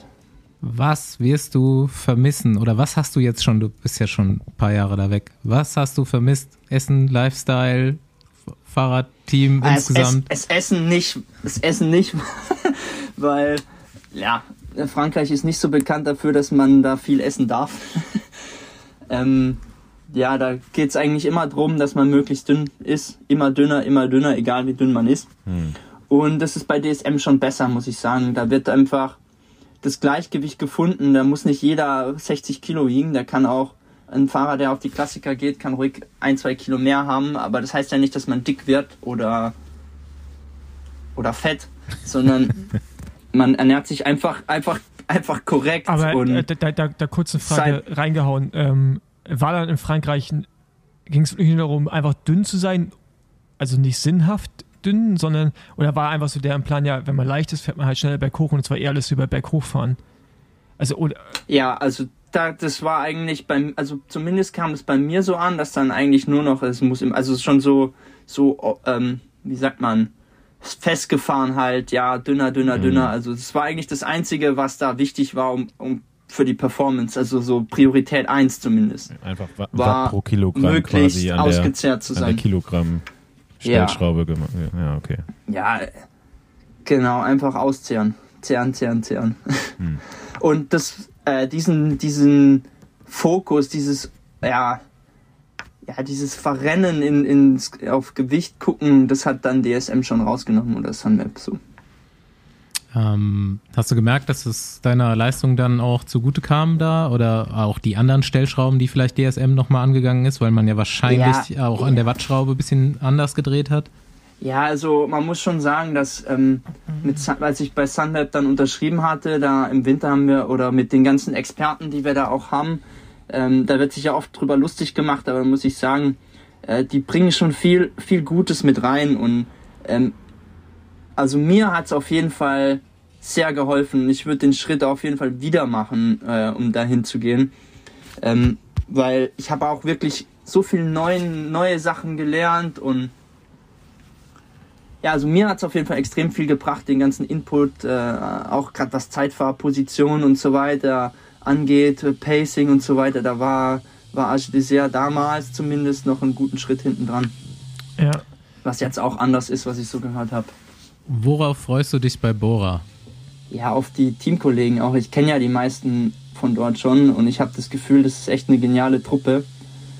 Und ja, da, da viele wiederzusehen, dann auch ganz viele Deutsche, die da natürlich fahren. Ähm, ja, wird auf jeden Fall cool, denke ich. Gibt's, gibt's Fahrer bei Bora, mit denen du so in den Junioren noch zusammengefahren bist? Oder äh, kennst du die alle jetzt eher so aus der Profizeit? Ähm, U23 tatsächlich die meisten. Ja, mit Nils Pullet bin ich schon seit der U15 gefahren zum Beispiel. Max Schachmann ist auch mein Jahrgang. Ähm, ja, die kenne ich ja schon von ganz, ganz lange her. Äh, dann Lenny, Bu Emu, ja, mit dem bin ich in der U23 gefahren. Tour de l'Avenir war das, glaube ich, wo wir da. Ja, auf jeden Fall. Ja, mit den Deutschen bin ich sicher irgendwo, im, mit allen irgendwo mal Radrennen gefahren. Und ja, selbst mit der, der internationalen Riege, jetzt Chai Hindley, mit dem bin ich bei, bei Sunweb gefahren, da war, stand er ja auch schon auf dem Podium Mhm. beim Giro, Genau. war ich ja auch mit dabei. Von dem her kommen da ganz viele bekannte Gesichter auch wieder zurück und ja, ich freue mich auf jeden Fall mega darauf. Aber wie, wie hat Bora dich äh, angesprochen oder der Management? Also mit welchem, mit mit welchem Ziel quasi, was wird deine Aufgabe sein, ähm, in welche Richtung sollst du dich entwickeln innerhalb des Teams? Ja, ich gehe schon ganz klar als Helfer dann auch dahin. Also ich werde jetzt da nicht hingehen, Ja, ja, nicht klar. kommen und die nächste Grand Tour gewinnen. Also so viel ist klar. Ähm, Schade. Ja, ich soll einfach als, ja, vielleicht kann man ja noch was ent- noch, noch mal drüber reden. Nee, auf jeden Fall, das kommt mir ent, äh, entgegen, da bin ich happy mit, die, mit dieser Aufgabe.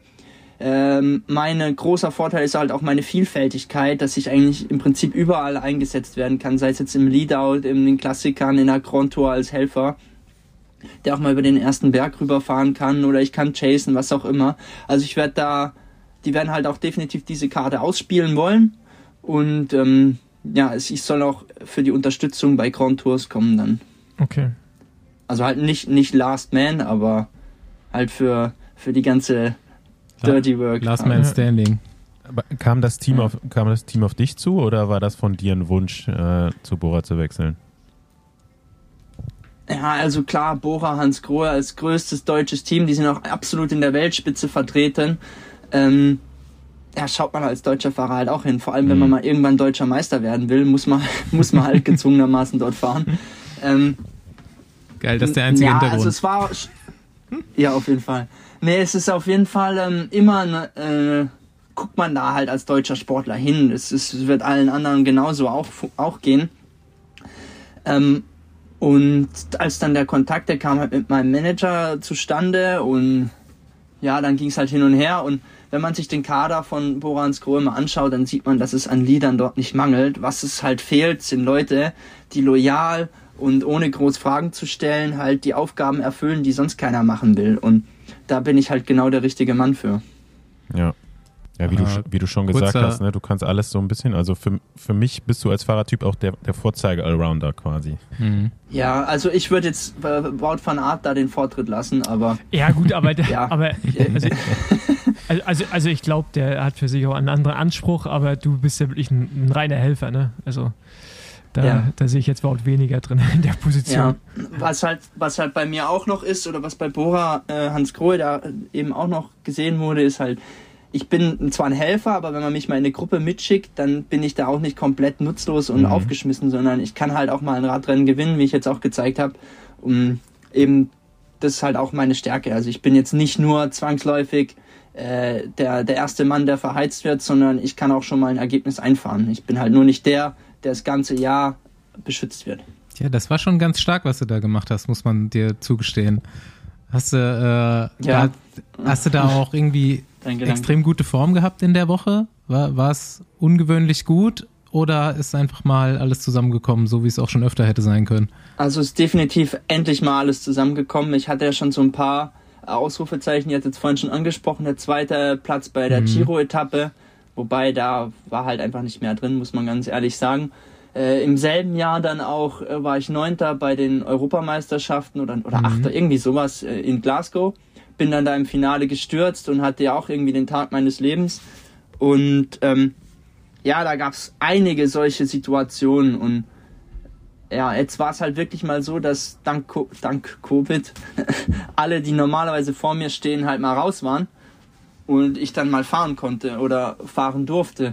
Aber man muss auch ganz ehrlich sagen, dass dieser Sieg nicht geplant war. Ich dachte, ich gehe jetzt halt in die Gruppe und, und sammle noch mal ein paar, mache noch ein paar Efforts, die dann für, ich dachte, ich fahre die Tour, für die Tour dann gut sind. Ähm, ja, und, und dann habe ich mich einfach wirklich gut gefühlt und ja, es kam alles zusammen und war dann halt da, ja. Aber man muss auch sagen, im Vorfeld hatte ich eben ein bisschen ein zähes Frühjahr, wie auch ganz viele andere mit Covid, mit krank, Paris-Nizza-Erkältung da. Und äh, bin dann eigentlich nicht fit in den Giro gegangen und habe mir dort dann die Form geholt für die Tour de Suisse sozusagen. Ich bin dann immer besser geworden dort. Und ja, wäre dann auch gern zur Tour gefahren. Aber ja, das Team hat sich dann anders entschieden. Und weißt du, woran es lag, dass sich alles entschieden hat? Stand da schon im Raum, dass du zur Bora gehst? Zu dem Zeitpunkt war das noch nicht klar, aber das Team hat sich dann halt anders entschieden, auch mit dem Hintergrund, dass ich eben schon den Giro, also Giro Swiss Tour ist halt schon echt ein hartes Programm, Ja, ja. muss man auch ganz Mhm. ehrlich sagen. Und ja, ich, ich denke, die wollten es dann halt auch nicht äh, herausfordern. Also ich persönlich war der Überzeugung, dass ich fit gewesen war, wäre oder jetzt endlich mal richtig fit gewesen wäre, hat man ja gesehen. Aber am, im Endeffekt tre äh, treffen halt dann da andere Leute die Entscheidung. Und das muss man als Fahrer dann auch akzeptieren. Mhm. Und, ja. So, also, Also es wäre auch sehr, sehr sportlich gewesen, wenn ich mir vor allem die Tour anguckt, wie die ausgefahren wurde. Weiß ich nicht, ob ich das Niveau hätte halten können für drei Wochen. Also ja. Ja. Ähm, eigentlich hätte ich jetzt schon irgendwie eine Frage, aber die hört sich schon so nach Ende an, deswegen hebe ich sie mir fürs, für nachher auf. Aber du bist ja jetzt ja gerade aus Australien zurückgekommen.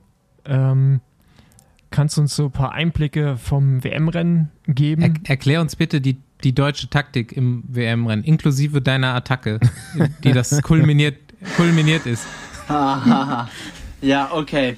Also, wir hatten definitiv keinen Superstar mit dabei, waren halt von Anfang an eher die Outsider. Wer war Kapitän? Und unsere? Taktik, Niki, Okay. da wollte ich jetzt gerade zukommen. So, okay. Also, unsere größte Chance war halt, dass dann irgendwie so eine Gruppe sich durchwurstelt und nachher um die Plätze sprintet. Also mit dem Titel ja, haben wir ganz realistisch gesehen, dass es da schwer werden wird. Wir hatten gehofft, dass wir in der Gruppe um Bling, Laporte dann da dabei sitzen können mit Niki. Was halt ja auch überhaupt absolut krass ist, dass die da nochmal um die Medaillen fahren. Aber das sei mal dahingestellt. Da hatten wir gehofft, drin zu sitzen. Ähm, dann hatte ich sogar die Insider-Information, dass die Franzosen da an den Berg losfahren.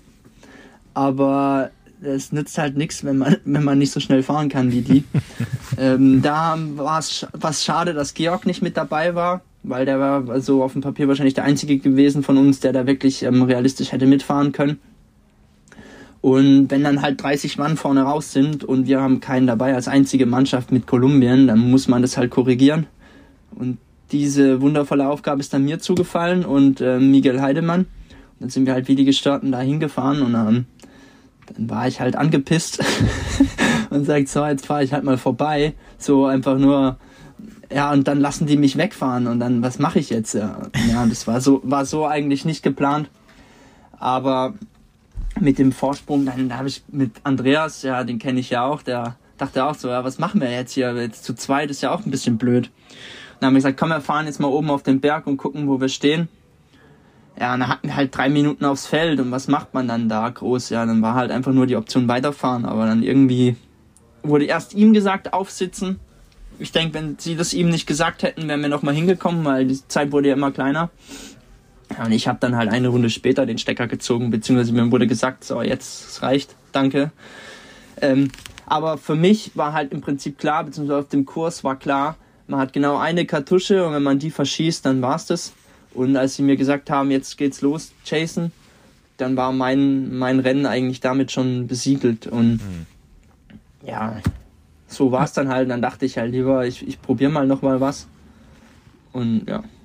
Aber wa warst du, ja, enttäuscht ist das falsche Wort, aber wie hast du die Aufstellung der deutschen Mannschaft gesehen? Ich meine, du warst jetzt selber dabei, aber irgendwie, also wir haben ja schon noch andere Rennfahrer in Deutschland, ne? Äh, irgendwie äh, gefühlt haben da Ja. auf jeden Fall die gefehlt, die auf dem Niveau auch schon mal gezeigt haben, dass sie vorne mitfahren können, ohne jetzt irgendwem, irgendwem ich- zu, zu nahe zu treten. Also, Definitiv, es gibt äh, Rennfahrer in Deutschland, die auf so einem Kurs in Topform vorne hätten reinfahren können.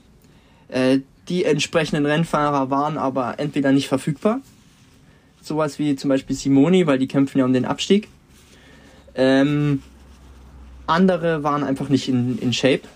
Und im Prinzip hat der BDR mit der Mannschaft, die dort war, die- das beste verfügbare Team gesendet.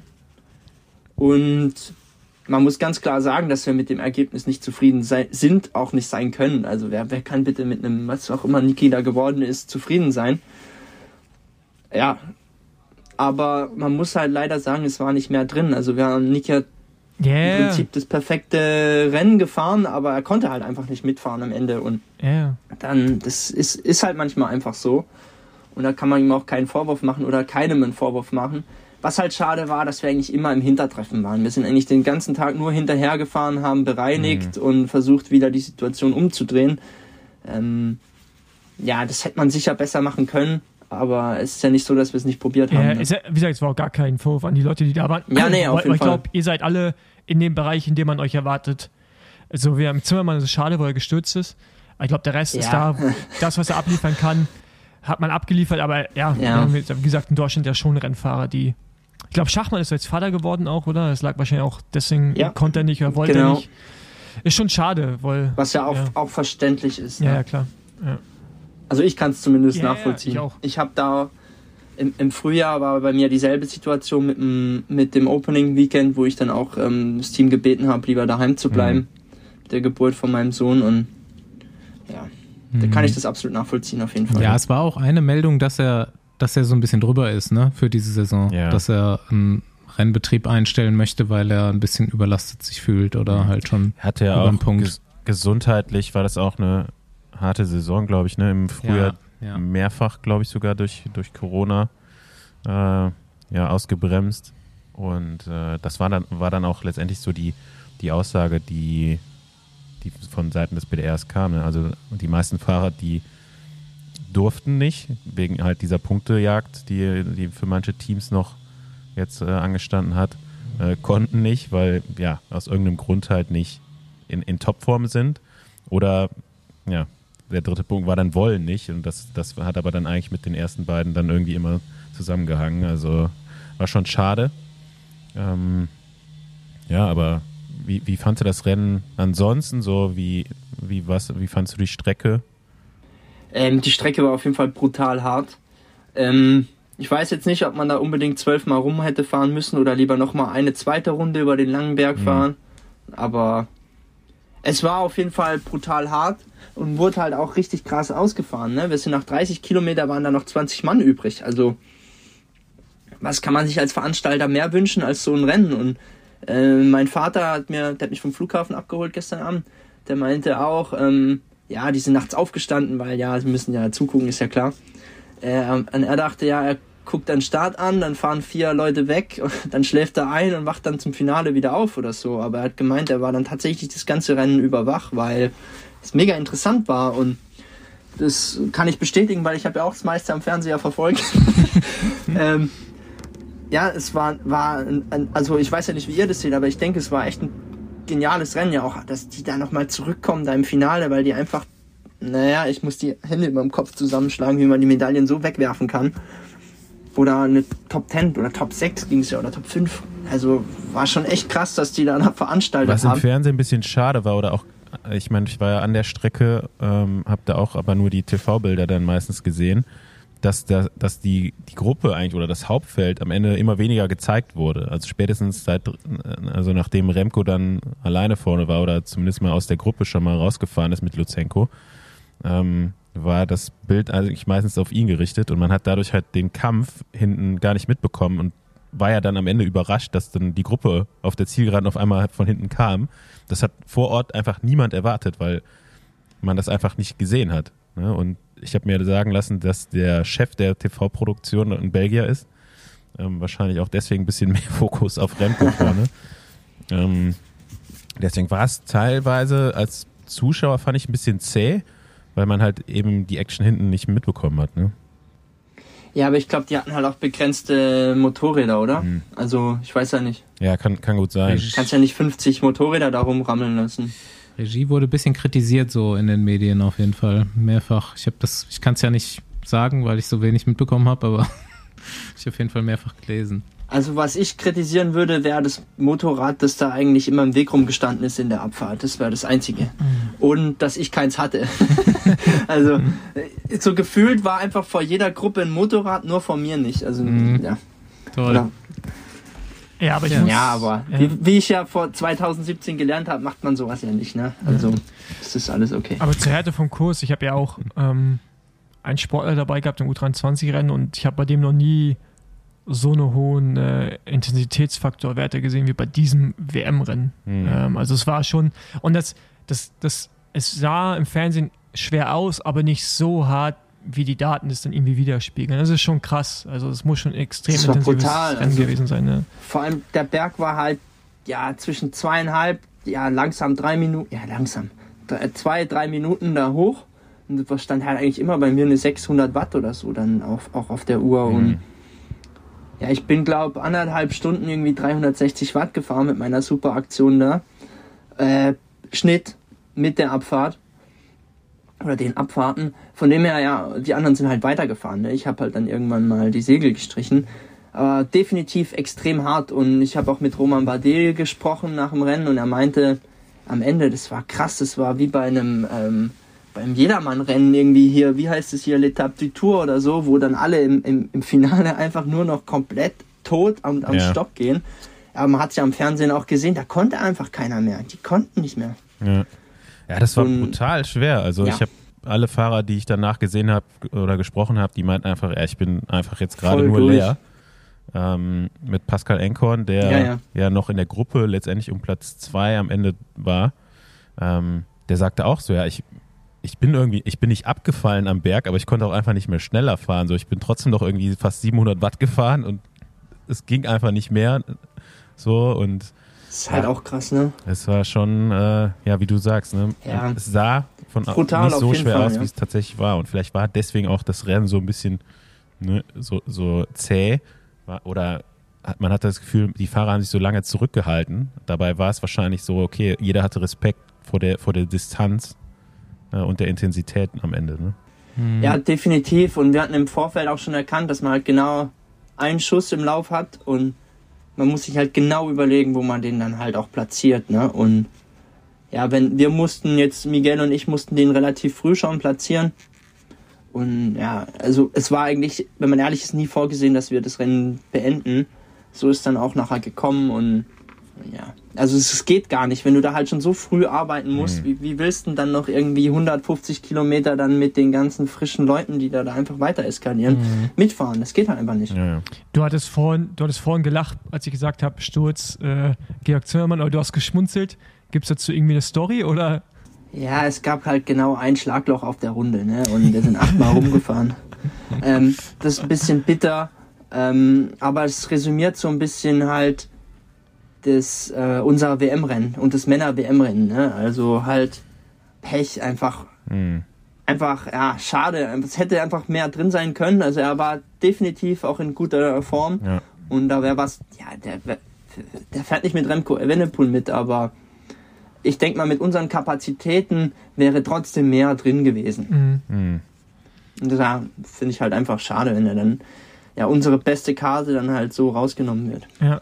Jetzt hast du vorhin erwähnt, dass du ja eigentlich nur deswegen zu Bora wechselst, damit du halt nicht deutscher Meister werden kannst.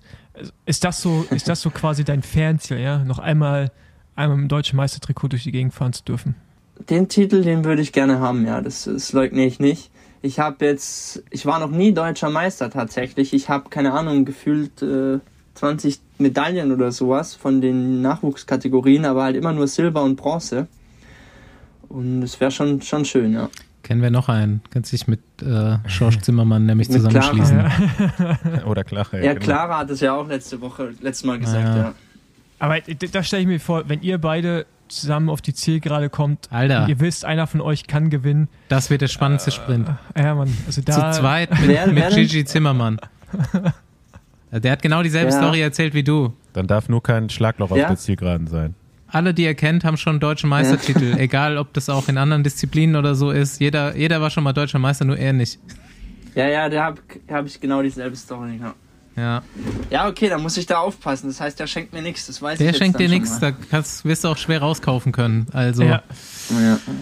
Da habe ich nicht das Budget für. Also Da musst du- musst du tricksen. nix. ja, also äh, Paul hat schon gesagt, du bist hier gelandet, beziehungsweise kamst hier nicht mehr raus wegen Clara Koppenburg. Die hat dich nämlich nominiert. Ja. Und, und Niklas ja auch schon vor Jahren, ne? Ah ja, Glaube ich. Ach, guck mal, krieg doch was Du, mit hier. Hörst du Ja. unseren Podcast? Ja, ab und zu, ich bin kein regelmäßiger Hörer, aber ab und zu schal schalte ich schon auch rein, ja. Sehr gut, sehr gut. Ähm, wie wie äh, intensiv verfolgst du Frauenradsport? Ähm, jetzt, da da wir eine eigene Frauenmannschaft haben und die Lorena Wiebes gefühlt jedes Rennen gewinnt, bei dem sie am Start ist, schon ein bisschen mehr als ähm, noch zu Age Dessert Zeiten. Aber ja, bin nicht jetzt der ganz tief mit drin, auf gar keinen Fall. Okay. Kann ich nicht von mir behaupten. Aber das WM-Rennen habe ich gesehen und war echt enttäuscht, dass Liane da nicht das Trikot mit nach Hause genommen hat. Die war Ja. ja brutal stark. Ich wollte Ja. schon sagen, die anderen Rennen, die haben es so ein bisschen rausgerettet auch für euch. Da ist auch ein paar Medaillen gefallen, Ja. gerade im Frauen Ja, und jetzt hier mein zukünftiger Teamkollege da, der war ja auch brutal. Und ja, also ja, mit Liane, das war abartig. Wir saßen da alle zusammen und dann nur so, wow, was geht jetzt? Und dann legt sie nochmal einen drauf. Also es war schon brutal. Und dann, ja, aber dann genau selbe Story. Die fallen, wollen halt auch alle nicht mitfahren. Ne? Das ist halt echt schade, da wäre mehr drin gewesen. Ähm, machen wir zum äh, Ende hingehend noch ein paar, paar Besenwagen-Klassiker. Hast eine gute Geschichte, wo du dich nicht an der Flasche festgehalten hast oder ausgestiegen bist wie beim WM-Rennen? Hast du mal im Besenwagen gesessen? Oh, ja, tatsächlich, da habe ich eine tolle Besenwagen-Geschichte. Also, ich bin nicht im Besenwagen gesessen, weil ich nach einem Krankenwagen war, aber es hat trotzdem mit dem Besenwagen zu tun. Und zwar war das Paris-Roubaix U19. Das heißt, was war das? 2012. Ähm, bin ich irgendwie halt gestürzt, überschlagen, Schlüsselbein ab, soweit so gut. Ähm, lag mein Rad darum, ich halt so hier am, am Leiden und so weiter und die verladen mich dann schon. Und dann ist irgend so ein Typ, halt da ein Zuschauer gekommen, hebt mein Rad auf und läuft damit weg. Und ich krieg natürlich nichts mit. Und dann steht der Besenwagen aber da, und da saß ein Luxemburger drin, ich weiß schon gar nicht mehr, wer das war. Der sagt dann halt zu dem äh, Fahrer vom Besenwagen, du, da, guck mal, der, der, der klaut das Rad und dann wurde mein Rad noch gerettet tatsächlich, wegen dem, wegen dem Besenwagen. Geil, die haben den dann verfolgt. Es ist auch. Ja, aber ich finde, ich finde das eine krass, also richtig asozial sowas, ne? Da ist einer, der hat sich da seine Knochen gebrochen und dann klaut er einfach mal das Rad da von einem Junior, ne? Der eh keine Kohle hat, um sich da was Neues zu kaufen. Na, aber hat, Gott sei Dank hat da einer aufgepasst. Nice. Okay, ja, ähm, ja wie gesagt, ich habe so ein bisschen durch seinen Instagram-Account äh, gestöbert. Hab ich auch, ähm, Basti. Wir, Da werden, gibt's nicht viel, ja. wir Doch. werden auf jeden Fall das Bild mit Britney Doch, Spears doch. Da, da, posten. da, ist ein, da ist ein Klassiker dabei auf jeden Fall. Das mit Britney Spears, ja, was Basti gerade Aber ich habe auch rausgefunden, dass du ein großer Ah, Sauna-Freund ja, ja. bist. Ich bin ein großer Saunafreund, das ist wahr, ja. Sauna- und Schlagerfan. Sauna und Ja. Schlager. Großartig. Ja, ja. Das, irgendwie wundert mich das jetzt nicht, um ehrlich zu sein. Ähm, ich bin aber auch, ich, ich, ich bin froh, dass wir unsere Playlist nicht mehr so aktiv äh, füttern, weil da auf jeden Fall auch schon Boah, da hätte, da hätte ich jetzt echt, echt Material. Ich wollte es eigentlich Ja. wieder aufnehmen. Lass doch Ey. machen. Ja, okay, aber, aber ich, also ich glaube, wir verlieren äh, Zuhörende dann. Nee, Quatsch. Also es kam auf Twitter die Woche die Diskussion auf, dass das einer, oder letzte Woche war das, dass einer äh, zufällig über die Playlist gestolpert ist und dann äh, fast einen Unfall auf dem Fahrrad hatte, weil plötzlich äh, Mama Lauda kam und nicht Ah, das wusste war warum. Aki, oder? Das war Aki. Ja, das- genau, ja. Das ist dann, da, ich finde es geil, dass das so mit, mit ihm schon assoziiert wird, das Lied. Was Ja, klar. mir Auf ist aber Fall. auch irgendwie Da war ich bei der. Ehe mal mit ihm und da lief das auch. Ja. Mir ist aufgefallen, dass du auch ein begnadeter Hobbykoch bist. Oder? Ja, ja, ja. Also jetzt, meine Frau übernimmt es jetzt immer mehr, weil die jetzt mit den Kindern zu Hause ist. Äh, also nicht arbeitet. Und wenn ich dann vom Training komme, habe ich jetzt den Luxus, dass ich schon an den gedeckten und fertig gekochten Tisch sitzen kann. Ähm, ja, und daher ist meine Kochaktivität etwas zurückgegangen, muss ich sagen, weil vorher war ich halt dann immer der Mann, der zu Hause war, während sie dann noch arbeiten war und hat dann halt gekocht. Und das hat sich jetzt stark gedreht, aber ich koche definitiv gern und, und da bin ich jetzt auch im richtigen Team, oder? Ja, das habe ich mir nämlich gedacht. Ich sagen, Wie viel- gibt's jetzt so einen Wie Ofen? viel hat das in die Entscheidung mit rein- reingespielt, ne? Auch von Seiten von Bora, die, die, sich, die sich jetzt nicht nur einen guten Allrounder geholt haben, sondern auch endlich mal ein authentisches Model für die Werbekampagnen. Welcome to Expo. Oder wie hieß der Scheißspruch? Expo, welcome to the da bin family. ich raus. Aber weiß ich nicht, weiß Aber ich hast schon so einen Dunstabzug redest, Bora zu Hause gesagt. oder kommt er noch? Ähm, ja, kommt wahrscheinlich noch. Also wir sind auch noch am, am Plan zum Umbauen, aber wir sind noch in den in, ganz in der Anfangsphase, in der Planungsphase.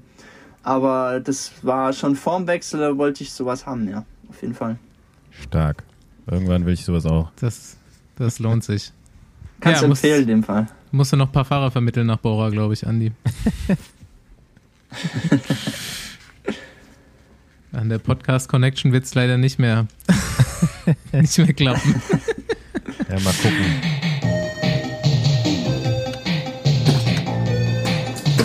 Bingo! Fahrer Bingo! Aus deiner gesamten Karriere, wer war dein Lieblingsberufskollege? Muss nicht Teamkollege sein und warum? Uff. Wer ist positiv Boah, aufgefallen? der ist. Boah, das ist jetzt echt schwer. Keiner nämlich. Mhm. Ey, keiner, ey, ich hasse Menschen, ne? Nee, Rad, ähm, Radfahrer im Allgemeinen.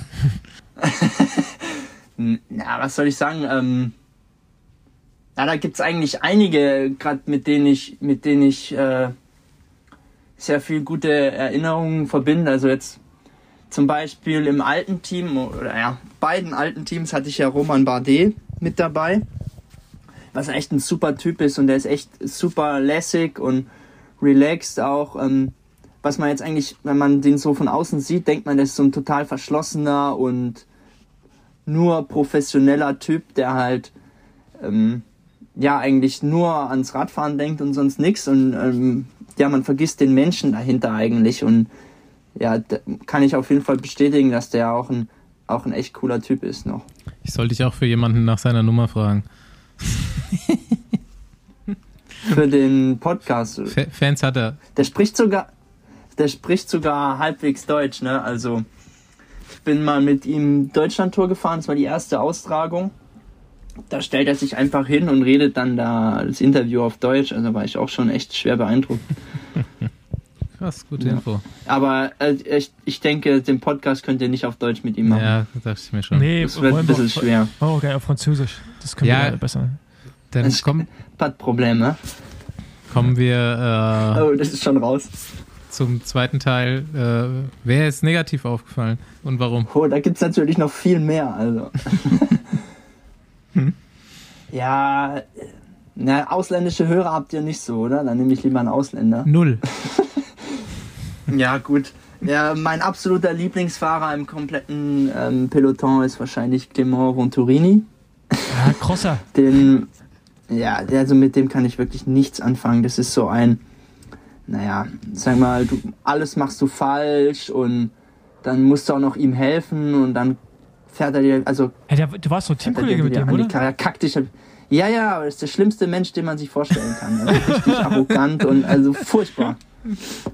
Den hatte ich echt gefressen gehabt. Ja. Okay. Gr- Grüße gehen raus. Yes. ja.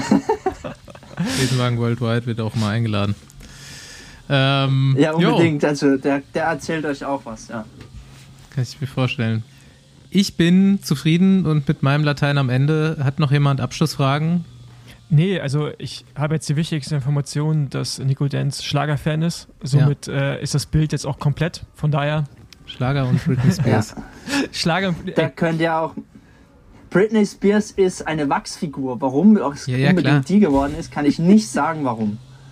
Ich war da mit meiner jetzigen? Frau damals in, in London in dem Wachsmuseum und keine Ahnung, warum das Bild existiert. Ich war jung und habe noch Social Media benutzt. Ne? Also, Mega Ja, geil. Lass drin auf jeden Fall. ja, definitiv. Also ich hoffe, wir dürfen ja, es auch ja, verwenden. auf jeden Fall. Ja.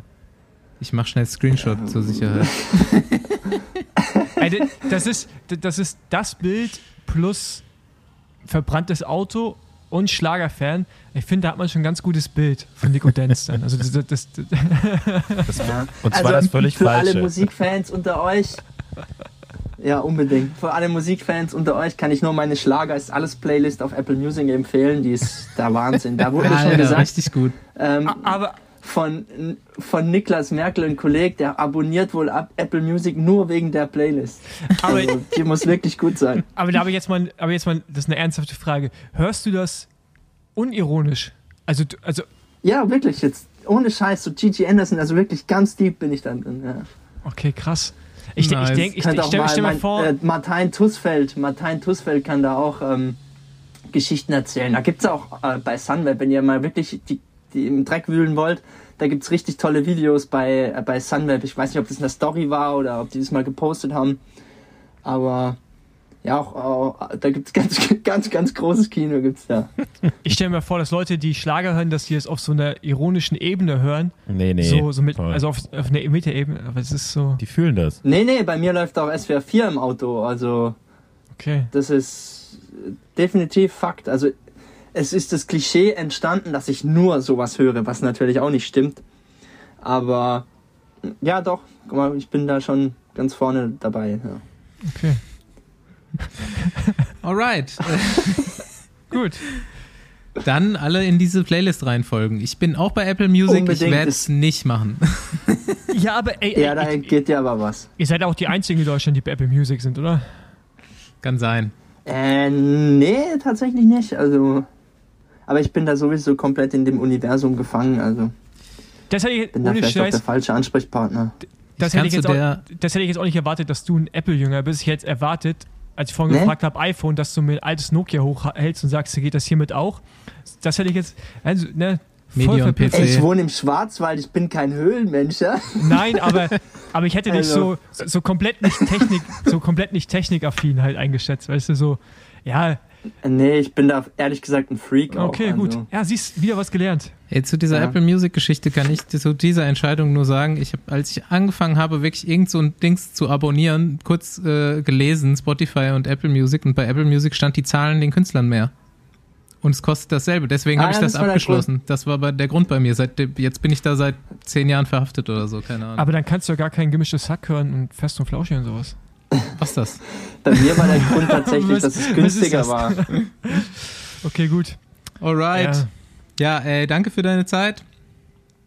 Gerne. Und ähm, Danke ebenfalls. wir drücken dir für. Aber, aber, aber jetzt werde ich äh, wahrscheinlich überschwemmt mit hier Fanpost Ja, du kriegst jetzt Follower. Folgen und so, ne? Jetzt, ist, jetzt geht's ab. Abfahrt. Genau. Jetzt bin ich Jetzt Fan. Äh, geht die. Influencer-Karriere los. Die ersten du musst auch für Fangruppen nach Ja, jetzt jetzt Sportkarriere quasi schon bei dir da äh, im Schwarzwald. War schon ein guter Genau. Auftritt, muss Ja. man sagen. Ja, also, also, Ja, Hat danke, mich danke. gefreut. also Ni- Nico Dance ist at Nico Dance. Einfach zusammengeschrieben. Nico mit C. Ganz simpel. Fol folgt ihm. Er hat schon 4193 Follower. Mal gucken, wie viel jetzt nach der Folge sind. Knacken wir die 10.000? Go for it. Was ist das jetzt? Instagram oder Nee, das ist Instagram. Instagram. Instagram. Okay. Alles klar, siehst du, wisst ihr be- besser Bescheid, was ich da an Followern habe. Und deine Follower wollen dann auf jeden Fall Nee, ich Schlager- auf jeden Fall. Schlager-Content. Ja, klar. Foto mit Helene Fischer. Ja, super, das wär's doch. Danke dir, Nico.